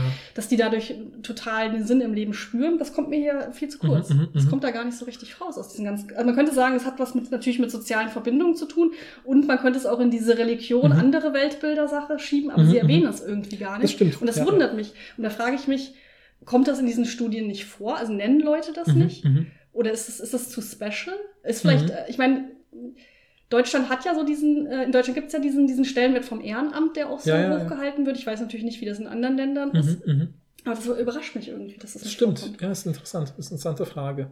Müssen wir mal weiter nachforschen oder so, weil ich glaube schon, dass das eigentlich, wahrscheinlich würden dachte, es das wäre so ein vielleicht. Klassiker, echt, Also, den man so sagt. Ja, ich meine, sie gehen ja am Schluss nochmal auf sowas ein, wie zum Beispiel, inwieweit kann zum Beispiel Beruf da eine Rolle spielen, Ja. können wir auch nochmal drauf eingehen. Ich glaube, dann könnte man da noch Ehrenamt mit einbringen. Aber ich bin mir auch gar Aber nicht ist ja sicher, wie wichtig ist ja auch nicht Ehrenamt nur Ehrenamt. Das ist ja auch sowas wie, ich spende regelmäßig Ja, oder ich ja, habe ein, ja, ja, ja. ein Patenkind, ähm, Mhm, also eine mhm, Patenschaft, Na Patinnenschaft. gut, das würde ich ja schon eine soziale Bindung dann machen. Ja, Aber- stimmt, ja, klar. Aber es ist nochmal special irgendwie. Mhm, mhm. Weil, ja. Nee, ist auf jeden Fall gut, dass du es sagst, weil Hab ich habe das Gefühl, dass- das nicht so, du hast recht, wo du es gesagt hast, denke ich auch, das könnte eine stärkere Rolle spielen oder könnte Mhm. irgendwo eingeordnet sein.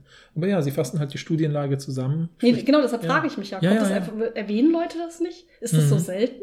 Mhm. Und, oder ist es irgendwie, ist es auch was, vielleicht hat es auch was mit, mit je nachdem, weil die ProbandInnen sind natürlich. Mhm, mhm, also sie erwähnen zwar, wichtig ist, oft haben wir in den Studien ja primär als TeilnehmerInnen StudentInnen. Das ist natürlich immer eine Mhm. sehr spezifische Gruppe von Menschen, aber Ja, sie ja. sagen ja hier, wir reden nicht nur über Studierende, deshalb wissen Ja. sie ja auch solche Sachen wie ähm, mit dem Alter steigt Mhm, der Sinn, mhm. weil sie machen auch sowas wie Längsschnittstudien, wo sie sich Leute in, in lä- längeren Abschnitten ihres Lebens anschauen. Mhm. Mhm. Fand ich auch interessant, da machen die sowas wie so Tagebuchstudien, das finde ich total interessant. Stimmt. Dass Leute Mhm. dann so Tagebuch führen und dann gucken, was, welche, welcher Tag war jetzt besonders bedeutungsvoll oder so. Ja, ja, ja, ja. Naja, aber falls ihr da mehr wisst zu dieser äh, sozialen Engagement, Ehrenamt-Geschichte, sagt Bescheid. Wie gesagt, auch das mit, ich bin Fußballtrainerin in meinem Lokalverein.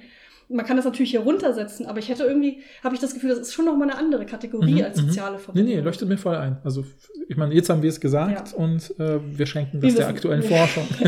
so, glaube ich, so speziell ist es jetzt auch wieder nicht. ja. Jetzt komme ich aber wirklich zur Religion und andere Weltbilder. ne? Ja, ja, ja. Oder? Oder Weltanschauung, Weltanschauung, übersetzt. Ja, ja. ja. Mhm. Ähm, da, das kann man sich natürlich auch vorstellen, dass gerade religiöse Überzeugungen einen Sinn im Leben schaffen Mhm, können mhm. oder da beteiligt dran sind, weil das natürlich auch mit diesen Komponenten zusammenhängt. Dadurch, dass ich irgendwie eine religiöse oder eine andere weltanschauliche ähm, Sicht auf die Welt habe, habe ich ja auch ein Gefühl, dass ich weiß, wie die Welt funktioniert. ja, genau, diese Kohärenzsache ist damit halt Genau, die, ich stark habe eine. Möglichkeit, fundamental, fundamentale Fragen zu beantworten. Mhm. Und äh, ich spüre natürlich auch die Zugehörigkeit, wenn ich dann zum Beispiel in einer bestimmten Ja. religiösen Gruppe bin Mhm, oder so. mhm. Genau. Ähm, und es gilt aber, und, also Sie sagen hier, es geht für ähm, Religion und Worldviews an, ist das Original, ja, ne? Weltan ja, genau, ja, genau. Weltanschauung, Weltbilder. Mhm. Und da sagen Sie, dass zum Beispiel in Studien auch rausgekommen ist, dass es eben nicht nur für Religionen gilt, sondern auch zum Beispiel für, zu ähm, in Bezug auf rechtsgerichteten Autoritarismus. Ja, ja. Ähm, also es kann eben auch bestimmte politische Weltbilder, irgendeine Ja, Weltanschauung ja, sein, die mit einem positiv, mit einer Sinnzugehörigkeit zusammenhängen. Klar, ja, ja. Also ich meine, es ist gut, dass Sie es erwähnen, weil ich meine, man muss es ja eben sehen, dass man kennt das ja gerade in Deutschland über die Geschichte des Nationalsozialismus, wie, wie zentral es eben damals für die Nazis war, ein Gehör, Gefühl der Zugehörigkeit und Einheitlichkeit und Gleichförmigkeit und all die Sachen, die wir natürlich jetzt viel kritischer zu Recht ja auch sehen. Aber trotzdem ist es, kann man es nicht unterschätzen, wie, naja, dass das eben einen starken psychologischen Effekt auf Menschen ja, hat, weil es einen positiven Effekt auf die Menschen, die bezogen sind, heißt ja nicht, dass es moralisch gut ist. Genau. In Ordnung oder Eben, entschuldbar genau. Ja, ist. ja, ganz genau, Auf genau. keinen Fall der, der, der Aber es- Fall. Und es- was ja interessant Es ja. erklärt ja auch, warum eben Leute zum Beispiel aggressiv auf modernere Dinge, wenn sie sich selber das Gefühl geben, die, eine unglaublich traditionelles Familienbild ist wichtig für meine Ja. Sinnstiftung und sie sehen ein anderes Familienmodell, dass sie Mhm. sich dann angegriffen fühlen, weil sie das Gefühl haben, mein Sinn wird mir entzogen. Also Ja, ich verstehe plötzlich das die will Welt ich gar überhaupt nicht mehr, ja. rechtfertigen, aber ich finde, es ist total gut zu wissen, dass es diese Mechanismen gibt, wenn man sie äh, ja, Wenn man sie mehr be bemerkt, man es, ist, es, hat ja nichts, es ist ja keine Rechtfertigung, es ist einfach eine Erklärung, eine Art Ja, der Erklärung. genau, ja, ja. Und sie ja. sagen ja auch, es gibt ja diese, dieses Paradox, dass Menschen auch ähm, an fehlerhaften oder fehlerbehafteten Weltanschauungen, ähm, dass, da- dass sie daran hängen. Das kann man ja Mhm, zum Beispiel mhm. bei Verschwörungserzählungen total gut sehen. Ja, dass ja, ja. selbst, Leu selbst Leute, wo man das Gefühl, oder selbst bei Weltanschauungen, die man eigentlich klar widerlegen kann, Mhm, hängen mhm. Leute trotzdem noch daran und es ist so schwer, da rauszukommen. Und ein Ja, Grund ja, dafür ja. kann eben sein, dass diese Weltanschauung den Menschen einen Sinn im Leben gibt. Ja. Und deshalb ist es so schwierig, die aufzugeben, Mhm, selbst wenn mhm. sie vielleicht auch auf einer rationalen Art und Weise verstehen, dass es falsch ist. ja, genau. Und, und natürlich auch die Zugehörigkeit. Ja, Wenn du ja. einmal in dieser Gruppe bist, ist es natürlich auch schwierig, da rauszukommen, weil es dir so viel Sinn über diese Zugehörigkeit noch gibt. Ja, ich finde es auch wichtig, dass sie auch wieder hier von so größeren Zusammenhängen auch auf so kleinere äh, ähm, einzelne Erlebnisse, Erfahrungen eingehen, dass sie eben sagen, Routinen spielen dabei eine Rolle, ne? wenn man jetzt eben sagt, man geht zum Beispiel sonntags in die Kirche, man weiß, wenn man was getan hat, was vielleicht, äh, äh, was man selber mit seinem Gewissen schlecht vereinbaren kann, geht man halt zur Beichte. Also jetzt so als Beispiele für Rituale, die ich jetzt elaboriere, das steht jetzt nicht so explizit im Text, aber das meinen sie ja mit sowas, mit Routinen. Man hat auch Entlastungsroutinen, wie eben, ja, darüber haben wir auch bei Nagel geredet, ne, dass man zum Beispiel eben mit dem Tod von nahen, vertrauten Personen vielleicht eben auf eine bestimmte Weise umgeht, ähm, eben indem man ja ähm, Begräbnis oder Bestattungsrituale vollführt und sowas. Mhm. Ne? Das sind ja alles Sachen, die einem Sinn geben. Und auch da ist natürlich sowas wie, ne, also kann man ja sofort an autoritäre Staaten denken, wo man sagt, ja, da kriegen dann halt äh, Soldaten irgendwie, äh, die in, äh, in einem sinnlosen Krieg gekämpft haben, da wird dann wieder dem ganzen Sinn gestiftet, indem man ein großes Begräbnisritual macht. Mhm. Also das will ich überhaupt nicht, ja, also man, kann es natürlich nicht wertfrei sagen, aber es ist eben interessant, dass sie eben auf sowas hinweisen und eben sagen, hey, das gibt Leuten oft eben, ne, kann das Gefühl der Sinnlosigkeit eben äh, ähm, dem entgegenwirken, dass man das Ganze in so einen größeren Zusammenhang stellt. Mhm. Und das kann genauso positiv wie negativ eingesetzt ja. werden. Ja. Mhm, genau. Ja, ähm, dass der nächste Punkt ist das Selbst, ne? Mhm. also den sie bringen, die nächste Komponente. Das heißt, wenn man eine starke Verbindung zu sich selbst spürt, kann mhm. das eben einen Sinn im Leben stiften. Mhm. Also mhm. auch das ist, passt vor allen Dingen zu diesem Kohärenzgedanken, also dass man so eine kohärente Lebensgeschichte ja. von sich selbst erzählen kann. Ja, ja, ähm, und das hat auch was mit Authentizität zu tun. Also wenn man das Gefühl ist, hat, dass man authentisch sich selber ist, mhm, dann mhm. kann das eben zu einem Sinn im Leben führen.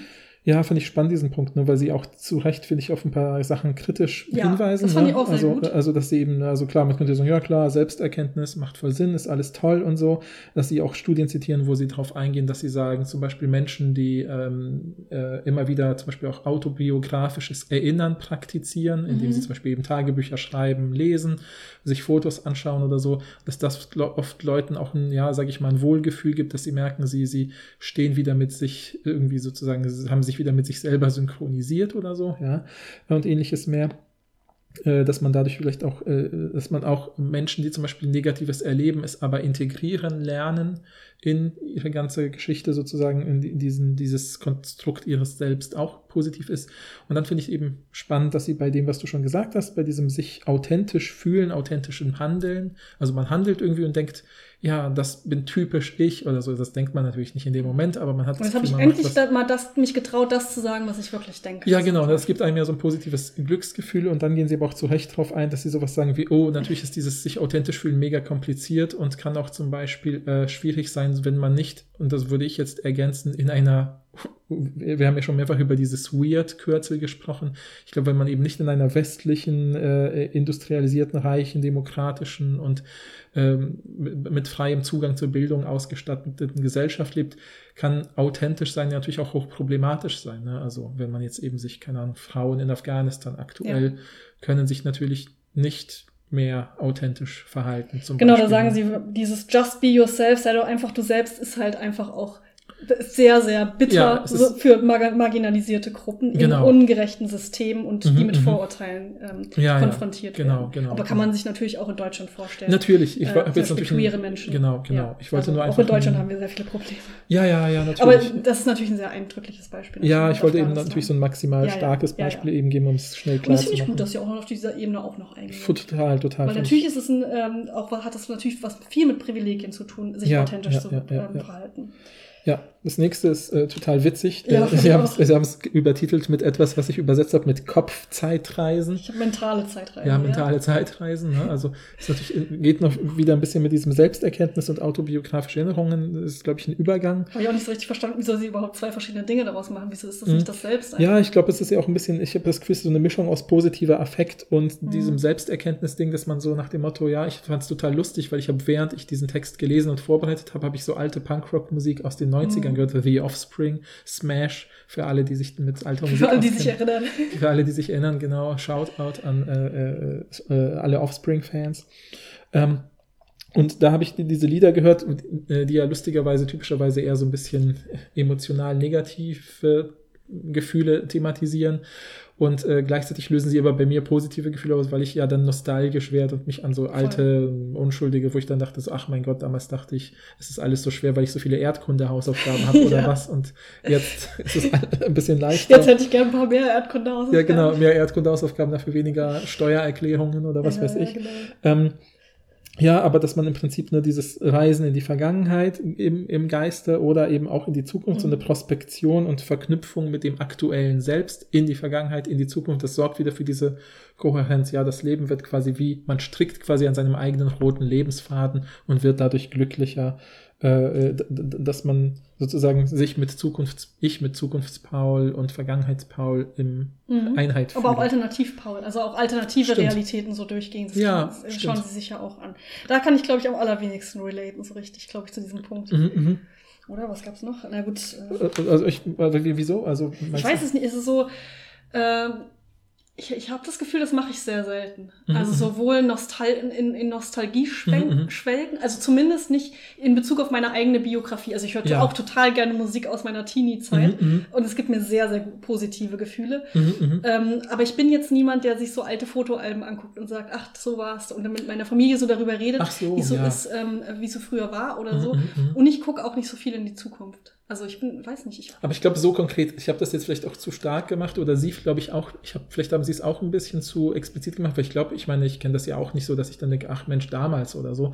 Du bist doch, du, ich finde, du bist ein, äh, das ist aber auch bei euch in der Familie. Ihr seid schon so eine Familie, die viel auch so über die Vergangenheit reden. Ja, aber dann lachen wir halt und freuen nee, uns. das, aber ist, wir, das war auch nicht negativ gemeint. Ja, ja, ich finde ja, es sehr ja. positiv. Ich weiß, dass du es nicht negativ meinst. Mir ging es ja darum, dass ich glaube, es reicht ja auch ein bisschen diesen, dadurch ne, hat man diese soziale Bindungen, positive Affekte, weil man sich eben an eine lustige Geschichte erinnert. Oder selbst wenn man sich an eine traurige Geschichte erinnert, hat man ja wieder das Gefühl, wir haben es aber geschafft. Ich verstehe das auch ne? alles. Ich verstehe Ja, auch ja, total, ja. dass das einen Sinn macht. Ich habe nur das Gefühl, das ist Mhm, das, wo ich am allerwenigsten Mhm, mhm. ähm, irgendwie das Gefühl habe, das mache ich auch oder das gibt mir auch einen Sinn. Mhm, mhm, Aber vielleicht sollte ich es mehr machen, vielleicht habe ich da mehr Sinn im Leben. mhm. Also Andererseits schreiben sie ja auch, glaube ich, bei diesem Punkt, wenn ich mich recht erinnere, ich habe es mir nicht notiert, dass das mit den die nostalgische Erinnerung äh, kann dazu führen, dass der eigene Sinn erhöht wird, also wenn man so in Nostalge, Nostalgie schwelgt, also wenn man sich so alte Erinnerungen äh, vor Augen führt, aber da in Erinnerung führt.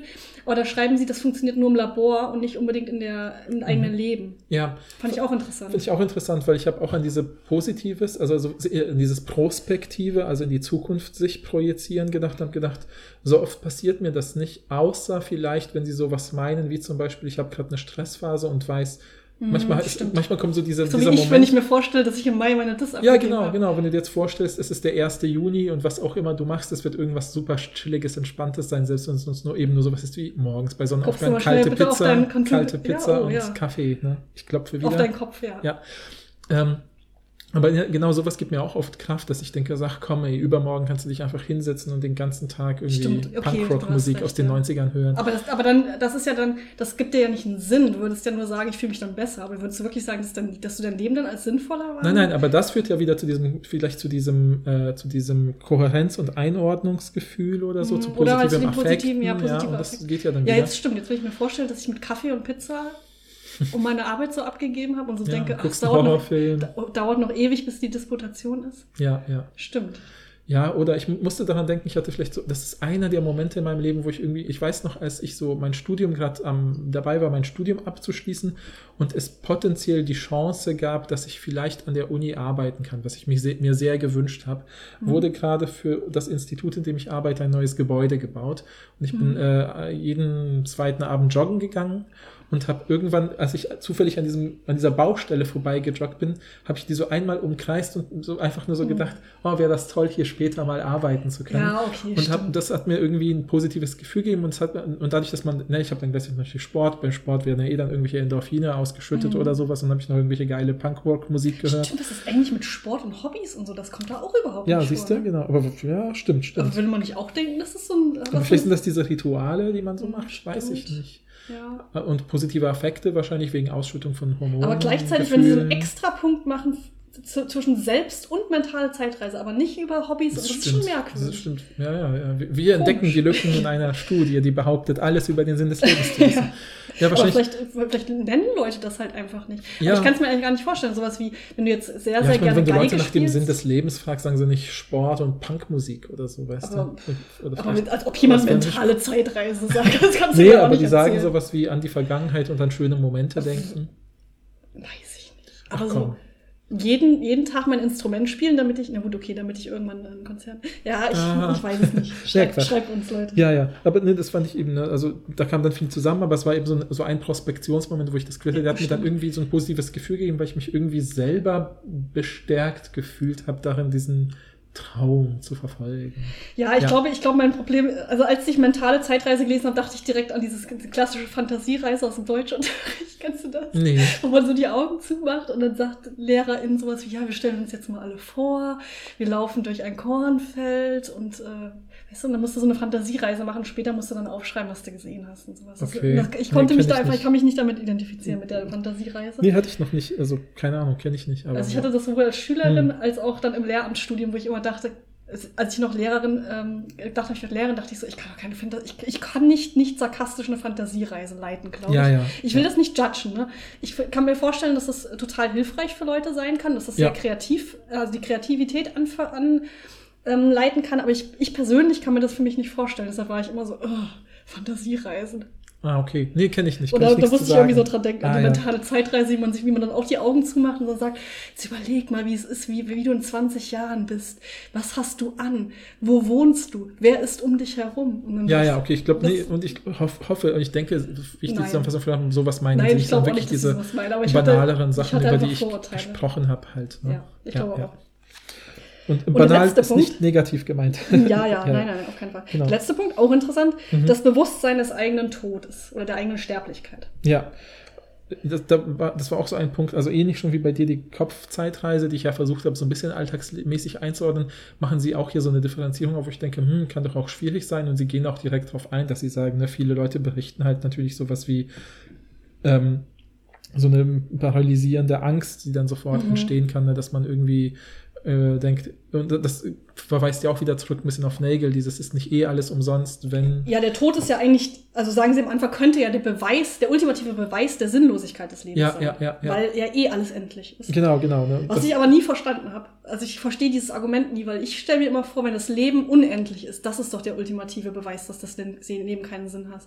Also ich, mir macht nichts mehr im Leben Angst, als dass das Leben unendlich, Unendlich wäre. Wirklich, ich finde das unfassbar gruselig. Ja, ja, ich glaube auch, also ich glaube, das ist auch so eine Intuition, die sich hier beschreiben, die ja auch Nagel aufgreift, die man so auf den ersten Moment hat. Und dann kommt ja Nagel und sagt ja auch, ne, stell dir vor, du würdest unendlich lange leben, wäre ja noch sch- schwieriger. Ja, ich finde nur erst der. Tod macht dem, gibt dem Leben einen Sinn, meiner Ansicht nach. Ja, ja, ja, ja. Aber vielleicht ist das direkt zu verkopft gedacht. Ich Ich, weiß es ja, nicht. das ist halt, ja, du hast bei vielen Sachen, finde ich, so eine schon durch, durch, durch das Philosophiestudium Ja, ich andere ich kann mich auch nicht mehr- Perspektive, die du nicht mehr lösen ich und verlassen kannst und so. Aber ich glaube, alltäglich ist das durchaus eine plausible Haltung und die wird ja auch ganz wegen, ich, die sieht man ja auch ganz oft in so Dystopien. Also sowas wie Leute, die eben ne, äh, potenziell ein unendliches Leben führen können und dann den Tod wieder erfinden oder einführen, um äh, wieder einen Sinn zu haben oder irgendwie sowas, das habe ich schon zigmal Ja, in ja, irgendwelchen voll. Science-Fiction. Es ist auch immer Sachen. so, wenn man das mit Studierenden, also äh, Anfang, äh, wie heißt es, äh, Erstsemester oder, oder Wie heißt das? Diese erste. Diese Stu- diese Stu- Können wir schon mal über, unsere nächste Nein, Folge teasern? Nein, Ne?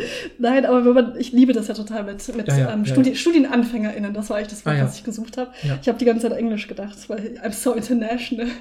Die Studien, wenn man mit StudienanfängerInnen darüber redet, sagen die auch ganz oft, ähm, dass der Tod doch der Beweis für die Sinnlosigkeit ist. Aber dann fragt Mhm. man sie so, ja, aber was wäre denn, wenn das Leben unendlich ist? Und dann kommen die in so diese Gedanken, dann sagen die sofort, ja, das wäre furchtbar. Mhm, mhm, Also mhm, mhm. es ist, die haben auch immer direkt so dieses, ja, es wäre, es ist eigentlich schon schlecht, dass man stirbt. Und dann so, aber was, wenn man nicht stirbt? Und dann kommen sie erst drauf zu sagen, ja, das wäre noch viel schlimmer. ja, ja, ja. Also voll. ich glaube, das, ähm, das ist schon eine Sache eigentlich, die viele Menschen spüren. ja, ja.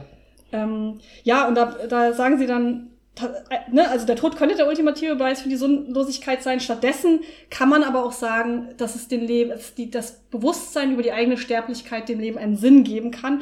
Und da ziehen, ziehen sie ganz viele Studien, zum Beispiel von Menschen mit Nahtoderfahrungen, Mhm. dass wenn man die später befragt, dass sie das Gefühl haben, ihr Sinn im Leben ist äh, höher, also die gewichten den höher. Oder das Gefühl des Das Sinns im Leben. Ne? Also im Prinzip schreiben sie immer von dem sogenannten Weckrufcharakter. Ja. Ja. Also nach dem Motto, dann habe ich gemerkt, was mache ich eigentlich? Und dann ich strukturiert man. genau, priorisiere plötzlich andere Dinge. Genau, genau, ja. Ja, und das, das hängt natürlich auch wieder mit der, mit dem Thema 2 mit Religion und Weltanschauung zusammen, weil wenn man natürlich dort eine Verankerung gefunden hat, kann man eben auch diesem potenziell bedrohlichen Tod vielleicht ja auch schon einen Sinn abgewinnen und sagen, ja, das gehört dazu. Es gibt ja zig Also ich habe das Gefühl, eine der Haupt, also ich, das sage ich jetzt nicht einfach nur so, sondern nicht, das habe ich von dem Philosophen Ernst Tugendhat, ne, oder wie Wir ich lieben- immer zu sagen pflege, E.T. Wir lieben E.T., ja. Ja, genau.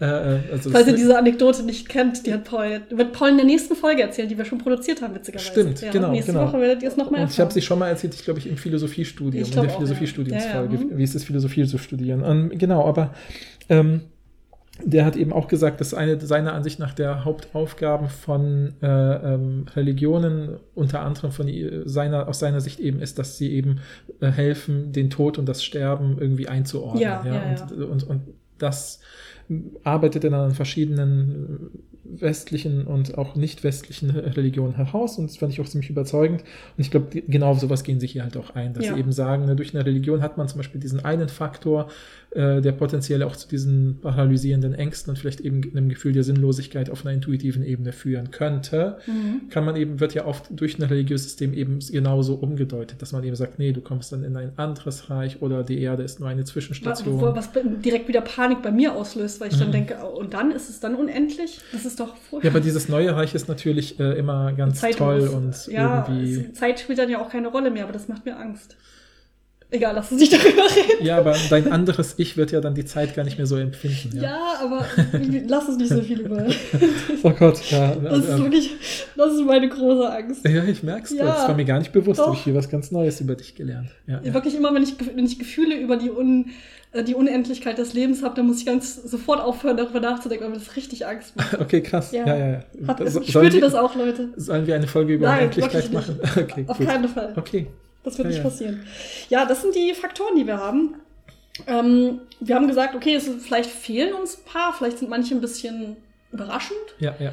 Aber wahrscheinlich, also viele von denen konnte man sich trotzdem schon vorher denken, denke Ja, ich. ja, ja. Also ich würde es vielleicht nochmal zusammenfassen, weil wir haben ja hier unsere schicken Zettel, aber, aber unsere Mhm. HörerInnen nicht. Ne? Also erstens versuchen sie ja die definitorischen Merkmale, wie hast du das genannt? Definitorischen Komponenten. definitorischen Komponenten vom Sinn des Lebens sind eben ne, einerseits eben Kohärenz oder ein aktives Verstehen dessen, was passiert um einen herum. Das ist Faktor 1 oder Teil 1.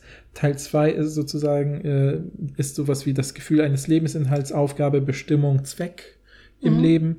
Purpose auf Englisch oder eben äh, existenzielle Tragweite, sozusagen, dass meine eigene Existenz einen Unterschied in irgendeiner Mhm. Weise macht. Das ist das dritte. Und das versuchen sie dann sozusagen ganz konkret an einzelnen Studien wiederum, die sie sich anschauen, herauszuarbeiten anhand von eben sechs Aspekten. Und das sind eben positive Affekte, soziale Bindungen, Religionen und Weltanschauungen, das Selbst und vielleicht auch sowas wie Selbstverständnis Mhm. oder Selbsterkenntnis, äh, die mentalen Zeitreisen oder Verbindungen mit ne, alten und kommenden Selbsten und äh, ja, das Bewusstsein der eigenen Sterblichkeit als Weckruf zumindest, Mhm. nicht als paralysierende Angst. Ja, das sind diese sechs Faktoren. Und ja, und damit kommen sie letztlich dann zu einem ja, Fazitkapitel, wo sie eben, eben sagen, welche Fragen verbleiben noch. Mhm. Ähm, Fand ich nicht alle interessant, aber ein paar. genau, sehe ich genauso. Und dann vielleicht am Ende noch zu einem Fazit. Ja. kommen, ne? Genau. Ja, wa- was fandest du, ist die interessanteste offene Frage? Auch die interessanteste weiß ich nicht. Ich habe mir mehrere notiert, ohne jetzt Ja, Gewichtungen okay, zu machen. sag mal, was du dir notiert Äh, hast. Einmal, dass sie eben sagen, äh, ne, dass sie natürlich dadurch, dass sie jetzt sehr konkret und nah an individuellen Lebenserfahrungen sich bewegen, dass man natürlich sagen könnte, ist nicht letztlich, haben wir jetzt nicht vielleicht so etwas wie Sinn des Lebens vermischt mit so etwas wie Wellbeing, also Wohl, Wohler- Wohlergehen, genau.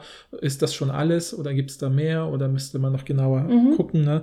Aber auf jeden Fall sagen sie, wir können immer noch den Schluss daraus ziehen, dass diese scharfe Trennung aus der Philosophie zwischen hedonistischen Genussgefühlen, ja, so wie eben Pizza und Kaffee und äh, dann eben aber auch so etwas wie ne, eben dieses Gefühl, sein eigenes volles Potenzial zu entfalten und sich im Beruf oder wie auch immer Glück zu finden, dass diese, dieser Übergang fließend da gestaltet sein sollte und da man nicht unbedingt eine scharfe Trennung machen muss, weil wahrscheinlich eben ne, das menschliche Leben als Fulltime-Job, um nochmal Nagel zu zitieren, wahrscheinlich aus beidem besteht und beide Ja. Wie soll ich sagen, Komponenten wichtig sind. Ja, ja, ja, Ja. voll. Genau. Ähm, Ja, interessant auch dieses, ist äh, eigentlich das Gefühl von Sinnlosigkeit das gleiche, wie wenn man jetzt einfach bei diesen Skala von spüre ich einen Sinn im Leben oder nicht niedrig ankreuzt? Oder muss man da noch einen Unterschied machen? Fand ich Mhm, auch ganz mhm. interessant. Da reden sie ja kurz über Langeweile. Also Boredom. Mhm, also ob dann Langeweile könnte ja dazu führen, dass man eher niedrig auf dieser Sinnhaftigkeitsskala ankreuzt. Aber ist es wirklich das gleiche wie Sinnlosigkeit? Mhm, mh, mh. Wahrscheinlich nicht. Mhm. Und das fand ich irgendwie ganz interessant, so sich das anzugucken. Was heißt eigentlich Sinnlosigkeit? Und ist es wirklich das Gegenteil von diesem Sinn mhm. bei dieser psychologischen Skala oder ist das nochmal was anderes? Ja, das finde find ich spannend, ja, weil man natürlich sagen könnte, jetzt, keine Ahnung, wenn ich mir jetzt so Lebensumstände vorstelle, wo, was ich zum Beispiel, ich nehme jetzt mal SchülerInnen und man sagt, die haben halt einen relativ vollen Alltag durch Schule, dann haben sie vielleicht noch soziale Bindungen und sowas wie äh, Hobbys, Sportvereine und einfach nur soziales Geselligsein.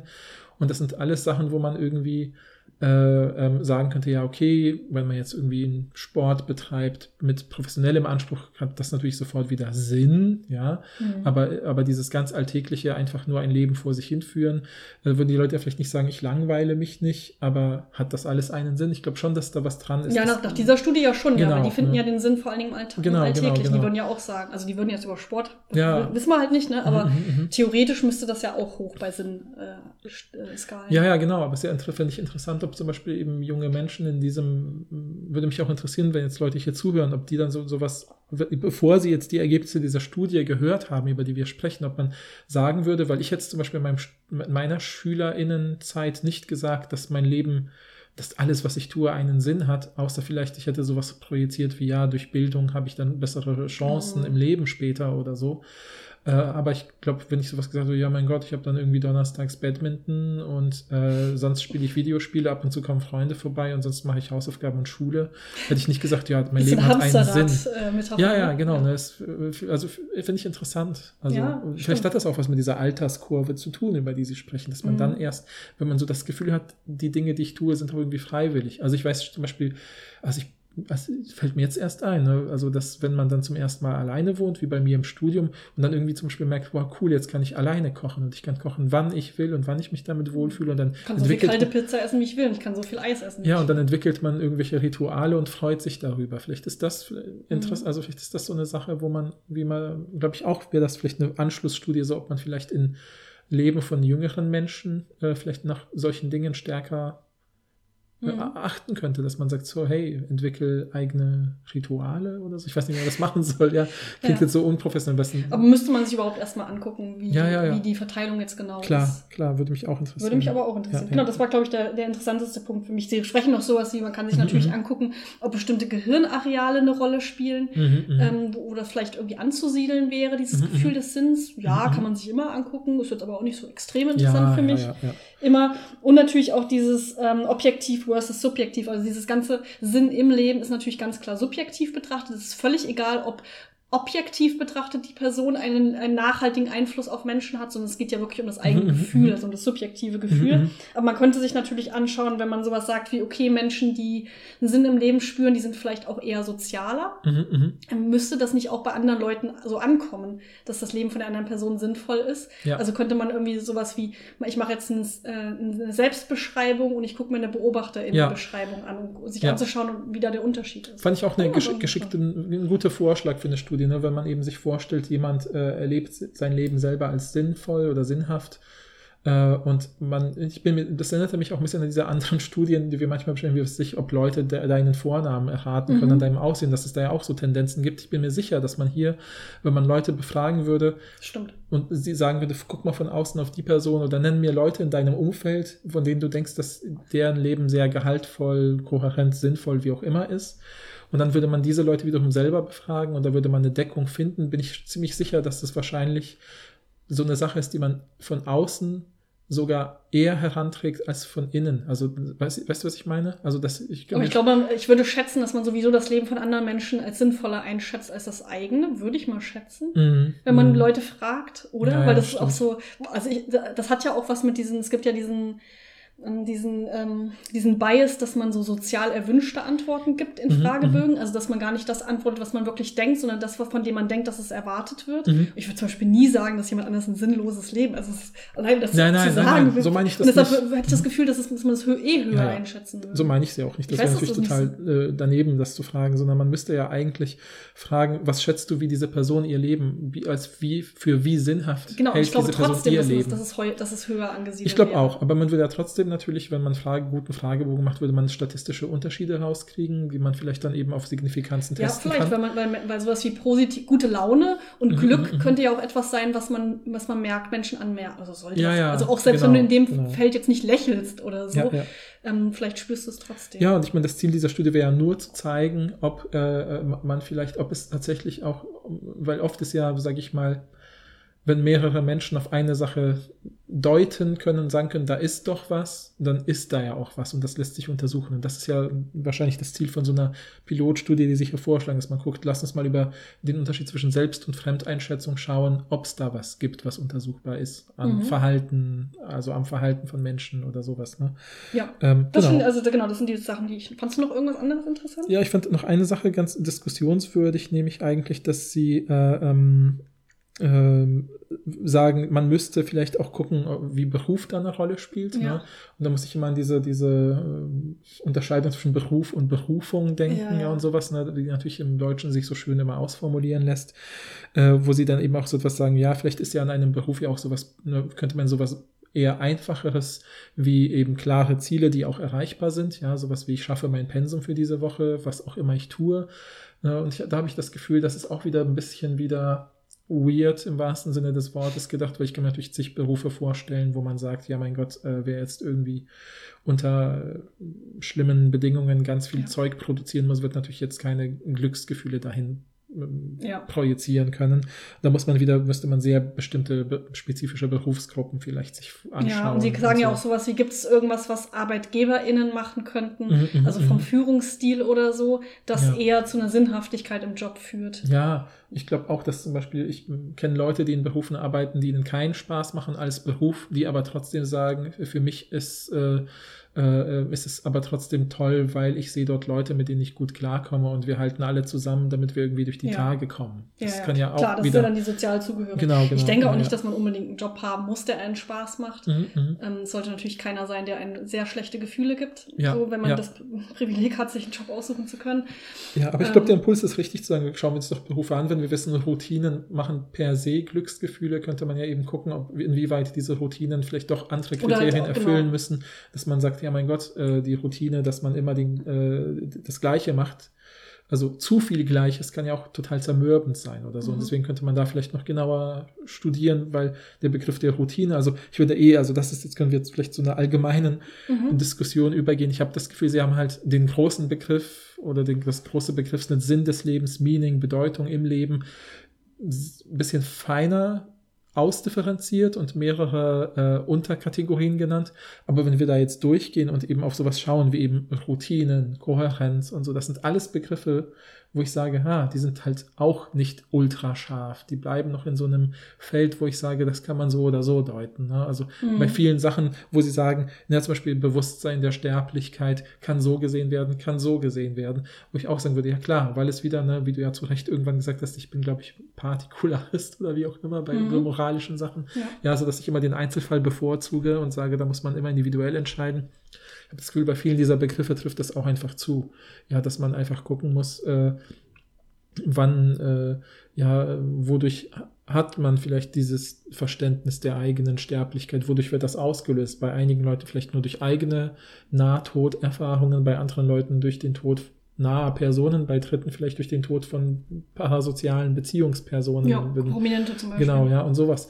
Und das sind alles so Sachen, äh, wo man, glaube ich, noch echt feiner ins Detail gehen könnte. Und ich meine, sie behaupten ja eben auch nicht, die Lösung zu haben. Es ist ja auch keine Handlungsanleitung, das dürfen wir jetzt Ja, auch ja, nicht. Es, ist, das stimmt. es geht darum, de- sich deskriptiv, empirisch anzuschauen, Mhm. was Menschen in Studien sagen, was ihrem Leben einen Sinn gibt.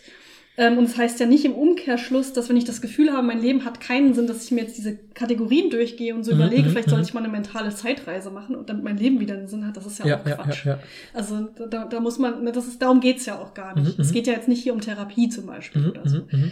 Ähm, sondern es sind einfach die Faktoren, die in diesen ganzen. Studien aufkommen. Voll, ja. Und mich, ich habe eine Frage an dich, die habe ich mir schon überlegt, während ich diesen Text gelesen habe. Und das, Okay. ich meine, mein, das ist eine ernste Frage, jetzt einfach, also wo ich keine Lösung für habe. Und das ist eine Frage, die ich mir oft stelle, wenn ich ähm, meistens bei mir natürlich im, in meiner Forschung im Feld der Sprache und der Kommunikation habe ich sowohl, weil ich habe ja auch Psychologie und Philosophie studiert, ich hatte voll oft das Gefühl, Dinge, die in psychologischen Studien rausgefunden werden, ähm, decken sich eigentlich ziemlich stark mit Dingen aus philosophischen Texten, wenn man auf einen bestimmten, sie aus einem bestimmten Blickwinkel jeweils betrachtet. Mhm. Und oft sind aber diese philosophischen Texte dann 50 Jahre älter als die psychologischen Mhm. Studien. Und da habe ich immer das Gefühl, ist Psychologie äh, sozusagen eigentlich arbeitet sie nur das dann empirisch und partikulär auf, was Philosophie schon im Allgemeinen vorausspürt. Ja, das ist so eine Intuition, die ich habe.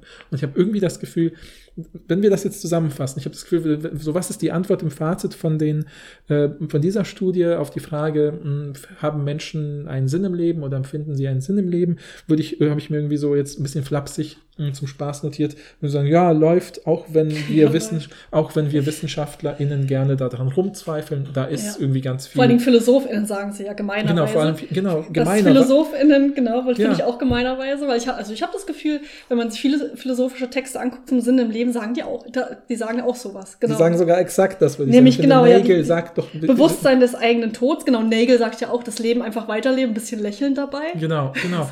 Und ich habe das Gefühl, ne, ich habe total das Bedürfnis, wenn sie das immer, wenn sie das sagen, sie sagen es am Anfang und am Ende des Textes, ja, und die Philosophie äh, macht es da irgendwie viel zu kompliziert. Dann habe ich gesagt, so, guck doch mal bei Nagel, der hat 71 Er was geschrieben. die haben sich so. halt auch Camus angeguckt, ne? ja, klar. Dieses, ähm, das ist natürlich auch so ein prägnantes haben sie Beispiel vielleicht auch halt. nicht, haben sie auch nicht, vielleicht nicht gelesen, sondern einfach, also ich möchte jetzt Ja. niemandem vorwerfen. Nee, nee. Machen wir alle. Müssen sie ja auch Müssen nicht. sie auch nicht. Dieses Klar. klassische, was gibt's denn da für einen klassischen Text? Ja, Ach, der ja, Mythos des ja, ja, Sisyphus ja. kennen wir doch alle. Ja, ja, ja. Sisyphus läuft, äh, muss einen Berg hochlaufen, immer den Stein hochschieben, wenn er oben ankommt, geht der Stein wieder runter, muss er wieder Mhm. hochschieben. Ja, ja, ja, Das ist doch die, das Bild der Sinnlosigkeit des Lebens. Ne? Ja, ja, ja, genau, genau. Und ich habe irgendwie das Gefühl so, ähm, ähm, na, also das, deswegen will ich ernsthaft wissen, bietet dieser Text, außer dass er Dinge noch mal ein bisschen anders ausdifferenziert, noch mehr das Begriffsnetz, sage ich mal, ein bisschen ausweitet, weiter auswirft und Begriffe stärker markiert, die das ganze Sinn des Lebensfeld irgendwie umfassen können, bietet dieser Text mehr als Nagel uns geboten hat. Das frage ich mich die ganze Zeit. Ich meine es ernst. Also ich habe jetzt keine Antwort, Also schon, also finde ich auf, also erstmal Ja. muss man ja sagen, klar, viele von diesen Sachen wurden,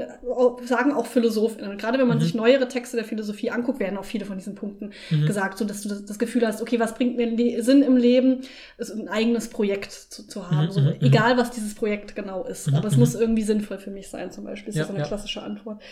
Ähm, aber was ja erstmal, also was ja klassischerweise PhilosophInnen machen, ist im Lehnstuhl sitzen, nachdenken und das auf Papier bringen, was sie für richtig halten. Mhm, mhm. Und was ja in der Psychologie oft ist, ist, ich gehe jetzt ins äh, Feld oder ins Labor und frage 100 Leute, was Mhm, ist denn für mhm, dich sinnvoll? Und das ist ja interessant, wenn sich das deckt. Ja, Aber ja, es ist ja. trotzdem wichtig, weil es eine ganz andere Methodik ist. Ja. Und ja. vielleicht kommen sie zu den gleichen Schlüssen, vielleicht auch nicht. Aber das alleine methodisch gesehen hat das einen totalen Vorteil, finde ich. Ja, ja.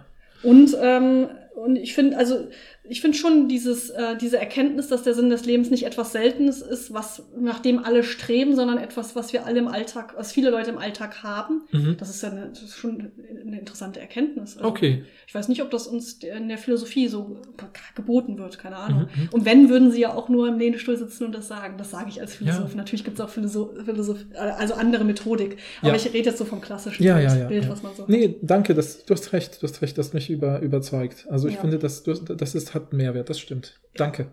Ach so, ja, okay. ja, ja. Ja, und ich meine, natürlich wäre, also was ich interessant fände, um das nä näher zusammenzubringen mit Nagel, ist halt wirklich diese Frage, die wir uns letztes Mal auch gestellt haben. Spüren, da haben den Leute wirklich das Gefühl, dass das Leben absurd ist? Mhm, das mhm. würde mich schon interessieren. Weil sie sagen ja ganz am Anfang, oft wird das negativ geframed, die Frage nach dem Sinn des Lebens, dass oft äh, das in, in, in solchen Situationen gefragt wird, wo man eben keinen Sinn spürt. Aber das Mhm. würde mich schon interessieren, was Leute dann sagen in genau diesen Momenten. Mhm, mhm. Und ob sie das wirklich, also ob sie wirklich diese Absurdität so klar spüren, weil hier scheint es ja so, so zu sein, als ob Menschen, klar, also als ob das Standardmodell ist, zu sagen, dass man einen Sinn im Leben hat. Das scheint das Standardmodell zu sein. Und da fragen wir uns natürlich direkt, Mhm. na ja, kommt ja auch drauf an, wie du fragst, ne? Das ist ja klar. Ähm, ich sehe das anders. ja, Das sagen die, glaube ich, nicht. Der Punkt ist doch, dass was sie sagen sagen. sie nicht? Also, ich glaube, also ich versuche mal, ich sag mal, wie ich sehe und dann sehen wir, ob, ob ich dich, dich vielleicht missverstanden habe. Aber ich habe das Gefühl, der Punkt ist zu sagen, das ist ja auch deren Ausgangspunkt, auch ein bisschen Nagels Ausgangspunkt. Das, das, das ist ja auch das, worauf ich nochmal angespielt habe mit diesem, dass es diese Hochwertbegriffe gibt, die typischerweise dann erst besprochen werden und ausgesprochen werden, wenn es ihnen an ihnen, an dem, was dahinter steckt, mangelt. Ja, also Ja. wir reden erst über Vertrauen, wenn es nicht mehr da ist. und wir reden vielleicht auch erst über den Sinn des Lebens, wenn wir ihn eben nicht mehr spüren. Und Sie wollen ja quasi in dieser Studie hier jetzt drauf hinaus, es gibt so ein grundlegendes Sinnhaftigkeitsgefühl mhm. durch Routinen, Alltäglichkeiten, Affekte. Genau, das ist der Sinn Bindungen. im Leben, nicht der genau. Sinn des Lebens. Und das ist sozusagen wie so, wie so ja, die Baseline in einem Musikstück, die immer da ist und erst wenn sie fehlt, merkt man, Moment, da, da mhm. war doch irgendwie so ein Beat im Hintergrund, der fehlt jetzt. Ähm, ja. Und das ist so, und ich glaube, das ist sozusagen vielleicht ein bisschen ähnlich wie hier. Und deswegen, und, wenn, und was natürlich diese Studie macht, ist, dass sie natürlich auf Leute zugehen und sagen, denken Sie mal drüber nach, was gibt Ihnen ein Gefühl des Sinns im Leben? Fühlen Sie gerade Ihr Leben als sinnvoll? Und das ist ja kein alltägliches Sprechen. Das passiert ja in der Alltagskommunikation nicht, dass man irgendwie also wenn jemand mit mir über den Sinn des Lebens anfängt zu sprechen, ist es typischerweise aus einer, vielleicht würde ich sagen, äh, ähm, ja, Krisensituation. Krise muss nicht gleich schlimm sein, Herr Haus, dass die Person selber sagt, wie ist denn das? Weil ich habe irgendwie das Gefühl, oh mein Gott, das macht alles keinen Sinn oder äh, mhm. äh, warum mache ich, warum mache ich überhaupt donnerstags Badminton und äh, gehe in die blöde Schule. Ja, so. letztens äh, war, ja. war ich doch bei diesem Berufsinformationstag, mhm. waren wir ja beide und die SchülerInnen haben sich aus irgendeinem mir unerfindlichen Grund total für meine Doktorarbeit interessiert. Fand ja, ich schön, ja, ja, hat mich aber überrascht. Und dann haben die mich gefragt, ähm, wie viele Seiten die so sind und wie mhm. lange ich daran arbeite. Und ich war so, ja, fünf Jahre, keine Ahnung, 400 Seiten oder so. Mhm, und dann hat, haben die so gefragt, ja, und wie viele Leute lesen das dann so insgesamt? Und da war ich halt so, ja, gut, also halt die Leute, die mich bewerten und vielleicht so drei andere Hänsel, die sich auch mal einen Überblick über das Thema machen wollen. Und dann dachte ich kurz, das ist auch so eine ultimative Sinnlosigkeit dieser fünf Jahre, 400 Seiten, dass das so echt wenig Leute lesen. Mhm. Da dachte ich direkt, das ist, also die SchülerInnen waren auch entsetzt darüber. Aber ich fand's witzig. Ich habe so nägelmäßig mit Humor genommen. Ja, ja, ja, ja, ja. Aber das, ich bin überzeugt, dass es mehr Leute lesen werden. Ja, also, wir werden ja, sehen. Ja. Ähm, oder wir werden es nicht sehen. genau, genau. Ja, all das versuchen einem diese ganzen Websites zu verkaufen, die sagen, hier, log dich bei uns ein und bezahl den Pro-Account, oh, damit nein. du siehst, wie oft dich Leute zitieren. Ja, so. Nee, aber, ja, nee, aber, weißt du, was ich meine? Also ich glaube sozusagen, denen geht es ja nicht darum zu sagen, äh, Menschen reden immer über den Sinn des Lebens eigentlich positiv, sondern ich habe das Gefühl, der Default-Zustand ja, genau, der Standard, ja. ist der Default-Zustand des Redens über den Sinn des Lebens ist ein defizitärer. Es mangelt daran. Mhm. Aber wenn man Leute eben nicht im Alltagsmodus davon spricht, sondern im Rahmen einer Studie und sagt, hey, was gibt dir einen Sinn im Leben? Denk mal drüber ja. nach. Dann finden sie natürlich Gründe. Ja, aber das, das, behaupten sie nur. Sie behaupten ja mhm. nur, dass der, der normale Modus mhm. ist, dass es nur auftaucht, wenn es nicht da ist. Aber das haben die uns ja, da, darum geht's ja in dieser Studie gar nicht. Ja, ja, ja. Da, also das ist, mhm. darum geht's ja auch nicht. Das ja, ist, ja, ja, das ist kein Vorwurf. Mhm, aber es würde mich interessieren, wie dann, wie dann, wie dann das zustande kommt, dass man, dass, das, dass man vor allen Dingen darüber redet, wenn es nicht da ist. Das müssen die mir ja erstmal beweisen. Ja, das stimmt, das stimmt. Das schreiben sie ja erstmal nur. Und also sie belegen das auch nicht. Ja, ja, ja, Sie schreiben nur nicht explizit darüber, was es genau ist. Und das würde mich halt interessieren. Ob das tatsächlich, ist es tatsächlich so, dass Leute vor allen Dingen darüber reden, wenn es nicht da ist. Und wenn man Leute jetzt so so klassischerweise fragen würde, hast du es, also man fragt sie natürlich nicht, ist das Leben absurd, aber wenn man versuchen würde, darauf hinaus zu wollen, das würde mich mhm, einfach mhm. interessieren. Ich glaube auch, es gibt, also ich glaube, es, ich glaube auch, dass das eine ein bisschen, ja, es ist natürlich eine schöne Zuspitzung, um so einen Text zu starten, aber ich bin mir, ich könnte mir sofort, also ich kann sofort ein paar kommunikative Praktiken oder einfacher ausgedrückt Gesprächspraktiken, äh, Gesprächsrituale äh, nennen, bei denen über sowas positiv gesprochen wird, ne? dass man eben zum Beispiel äh, mit langjährigen FreundInnen über wichtige vergangene Entscheidungen trifft und sowas sagt. Die weiß noch, als ich mich damals nicht entscheiden konnte, gehe ich nach München oder bleibe ja. ich in Hamburg und dann bin ich zum Glück hier geblieben, weil dann ist das und das und das passiert und das war toll und hm. Das ist ein, eine Situation, wo sowas, glaube ich, eine Rolle spielt. Eine andere ist natürlich so diese klassischen, sag ich mal, alle möglichen MentorInnen-Verhältnisse, was weiß ich, Großeltern sprechen mit EnkelInnen und, und bringen denen was bei und sagen so, ach, das kann ja auch schön sein, einfach nur in der Werkstatt zu stehen und was zu schnitzen oder irgendwie sowas, ne? Mhm. So all diese romantisierten auch Bilder, die wir so im Kopf haben. Wie gesagt, kommt ja auch nicht vor.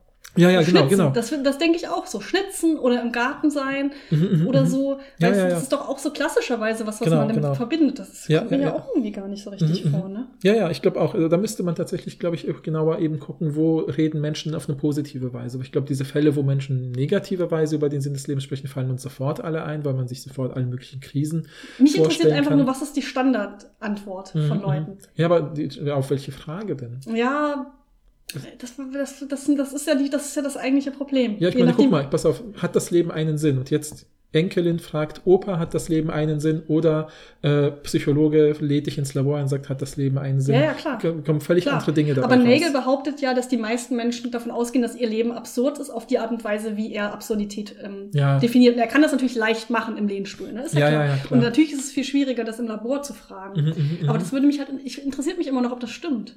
Denn ich weiß nicht, ob das, weil hier kommt ja eigentlich raus, dass Menschen alltäglich ihr Leben als sinnvoll bezeichnen. Mhm, So, Aber das ist, hat natürlich alles auch mit, damit zu tun, was als Sinn des Lebens definiert ist und Mhm, wie mhm. gefragt wurde und ähm, ja, wie das dann zusammengebracht wurde. Aber mich würde einfach interessieren, wie so die Grundhaltung ist. Aber das, das können wir nicht lösen. Aber musst du eine eigene Studie irgendwie machen, ja, glaube ich. weil- so sehr interessiert es mich jetzt auch nicht. Ja, aber ich glaube wirklich, das ist genau, jetzt habe ich das Gefühl, wir machen das, wir reproduzieren von einem ganz anderen Winkel das Gespräch von der Nagel-Folge, Ja, ja, ich was weiß. wieder darum geht, dass ich jetzt die ganze Zeit drauf pochen werde, es kommt auf den Kontext der Frage Ja, an das und auf die das- exakte das Formulierung der sagen. Frage. Und, äh, und, und die, die, und ich kann wirklich nur noch mal sagen, ich glaube, das Gefühl, der Standardwert, den Standardwert gibt's halt nicht, weil es kein leitendes Thema des Alltagslebens ist.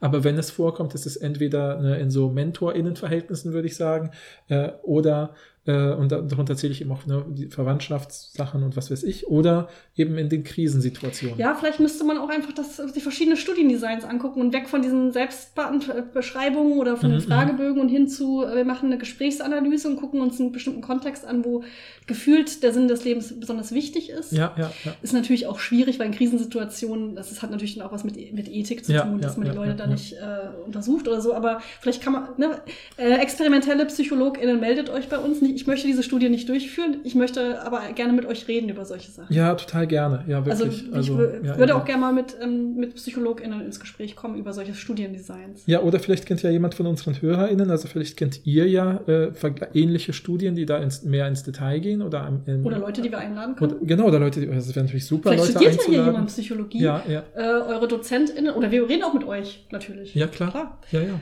Schreibt uns. Ja, Und wichtig jetzt auch nochmal, wir sind jetzt schon am Ende, oder? ja, Genau, also fand ich trotzdem eine interessante Studie. klar. Ja, und ja. hat, hat schon noch mein, mein Bild ein bisschen äh, verändert. Ja, also ich finde auch, wenn, jemand, wenn man sich für dieses Thema interessiert, ist das eine Studie, die auf jeden Fall den Blick schärft und die, die ganzen Querverweise, die sie anbieten auf einzelne Studien, sind total Voll, interessant. sie tun der Philosophie Unrecht meiner Ansicht nach, Ja. aber hey, ist okay. Ja, sie brauchen halt, man braucht ja immer auf, so sage ich, so einen, so einen Strom, auf den man einschlagen kann, wenn man so eine starke These vertritt und dann sagt man halt, ja, eine andere Wissenschaft hat da eine andere Perspektive, Ja. ist ja üblich. Ja, machen, So. machen wir ja auch bei der Psychologie. Gut, aber dieses Thema ist jetzt abgeschlossen. Wir haben jetzt demnächst unsere hundertste Folge Mhm. vor. Wir haben die jetzt auch schon geplant. Ähm, Und zwar wollen wir uns mit dem Thema beschäftigen, wie gehen wir mit unmoralischen KünstlerInnen um. Mhm. Also mit KünstlerInnen, die wir eigentlich mögen, zum Beispiel MusikerInnen, Oder SportlerInnen. deren Werk wir mögen. deren, ja, die, oder deren Werk wir mögen, die aber etwas get- getan haben, Ja. was wir nicht in Ordnung finden. Das kann, kann, können eben sowas wie diskriminierende Äußerungen, aber Mhm. auch Straftaten, Mhm. äh, alle möglichen Sachen oder auch Sachen, die im Werk selber sind, die wir aber jetzt erst verstehen. Ah, Ja. okay, ähm, dieses Buch war antisemitisch, das verstehe ich jetzt. Ja, ja, ja. Ähm, kann ich das jetzt noch genießen? Über diese Fragen wollen wir mit euch reden. ja, ja, Also, da wollen wir zusammen reden, Ja. aber wir wollen auch mit euch reden, weil es die hundertste Folge ist, dachten wir, es wäre total schön, wenn wir auch ein bisschen mit euch ins Gespräch kommen, Ja. auf einer gewissen Art und Weise. Und deshalb haben wir schon auf Instagram gefragt, wenn ihr da ein Beispiel aus eurer Geschichte habt, also sowas wie, ich habe früher immer die und die Band gehört, dann ist das und das passiert und Mhm, jetzt mhm. gehe ich so und so damit um. Genau das würde uns interessieren. ja. Ähm, dann schreibt uns doch, also bei Instagram haben wir schon gesagt, ihr könnt Ja. das so und so machen, aber es sind, folgen uns ja nicht alle Leute auf Instagram. Ja, ja, ja. Deshalb könnt ihr uns natürlich nicht bei Instagram äh, schreiben, weil ihr ja wahrscheinlich nicht da seid oder uns nicht folgen wollt, was beides voll okay ist. Deshalb schreibt uns doch eine Mail Ja, an analytischer-kaffeeplausch.gmx.de. Ja. Das ist analytischer Minus, ne? ja analytischer-kaffeeplausch At gmx.de. Schreibt uns gerne, äh, ihr könnt ja drunter schreiben, ob ihr anonym bleiben wollt oder ob wir euren Vornamen sagen. Schreibt uns einfach gerne von einer Geschichte, die euch einfällt dazu. Mhm, oder mhm. wenn ihr Lust habt, könnt ihr auch stimmlich dabei sein. Das würden Ja. wir dann einspielen. Mhm. Ähm, dann können wir uns vielleicht einfach auf einen kurzen Zoom-Termin treffen. Genau, Da genau. schreibt ihr uns auch einfach eine Mail und sagt, Ja. hey, ich würde auch gerne als kleine Sprachnachricht dabei sein und dann werden wir euch Genau. sagen, was dann passieren wird. Genau, dann können wir uns bei Zoom verabreden Ja. oder so und dann könnt ihr uns natürlich auch, äh, wenn, wenn ihr tatsächlich zu den Menschen gehört, die uns hören, äh, aber nicht kennen, weil wir haben netterweise viele FreundInnen und Ja. äh, Familie, die uns, die uns hören, aber Äh, Spotify behauptet, es gibt auch Leute, die uns hören, die, Die uns nicht, kennen. kennen, ja. Und wenn ihr dazugehört und mit uns mal quatschen wollt, wir sind, äh, wir würden uns mega freuen, euch kennenzulernen und durch kurz zu reden und natürlich auch über dieses Thema, also der hundertsten Also Folge kann ja zu wirklich, glaube ich, nur so, so eine einminütige Sprachnachrichtartige Nachricht sein, wenn ihr wollt. Wir Ja, können uns ja, aber natürlich auch ein bisschen länger unterhalten, Genau, wie ihr genau. wollt.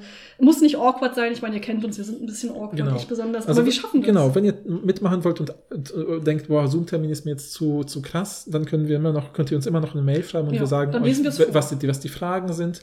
Und dann könnt ihr euch zum Beispiel, uns zum Beispiel eine kleine Sprachmessage schicken als MP3 oder andere Audiodatei, dann schneiden wir es auch rein.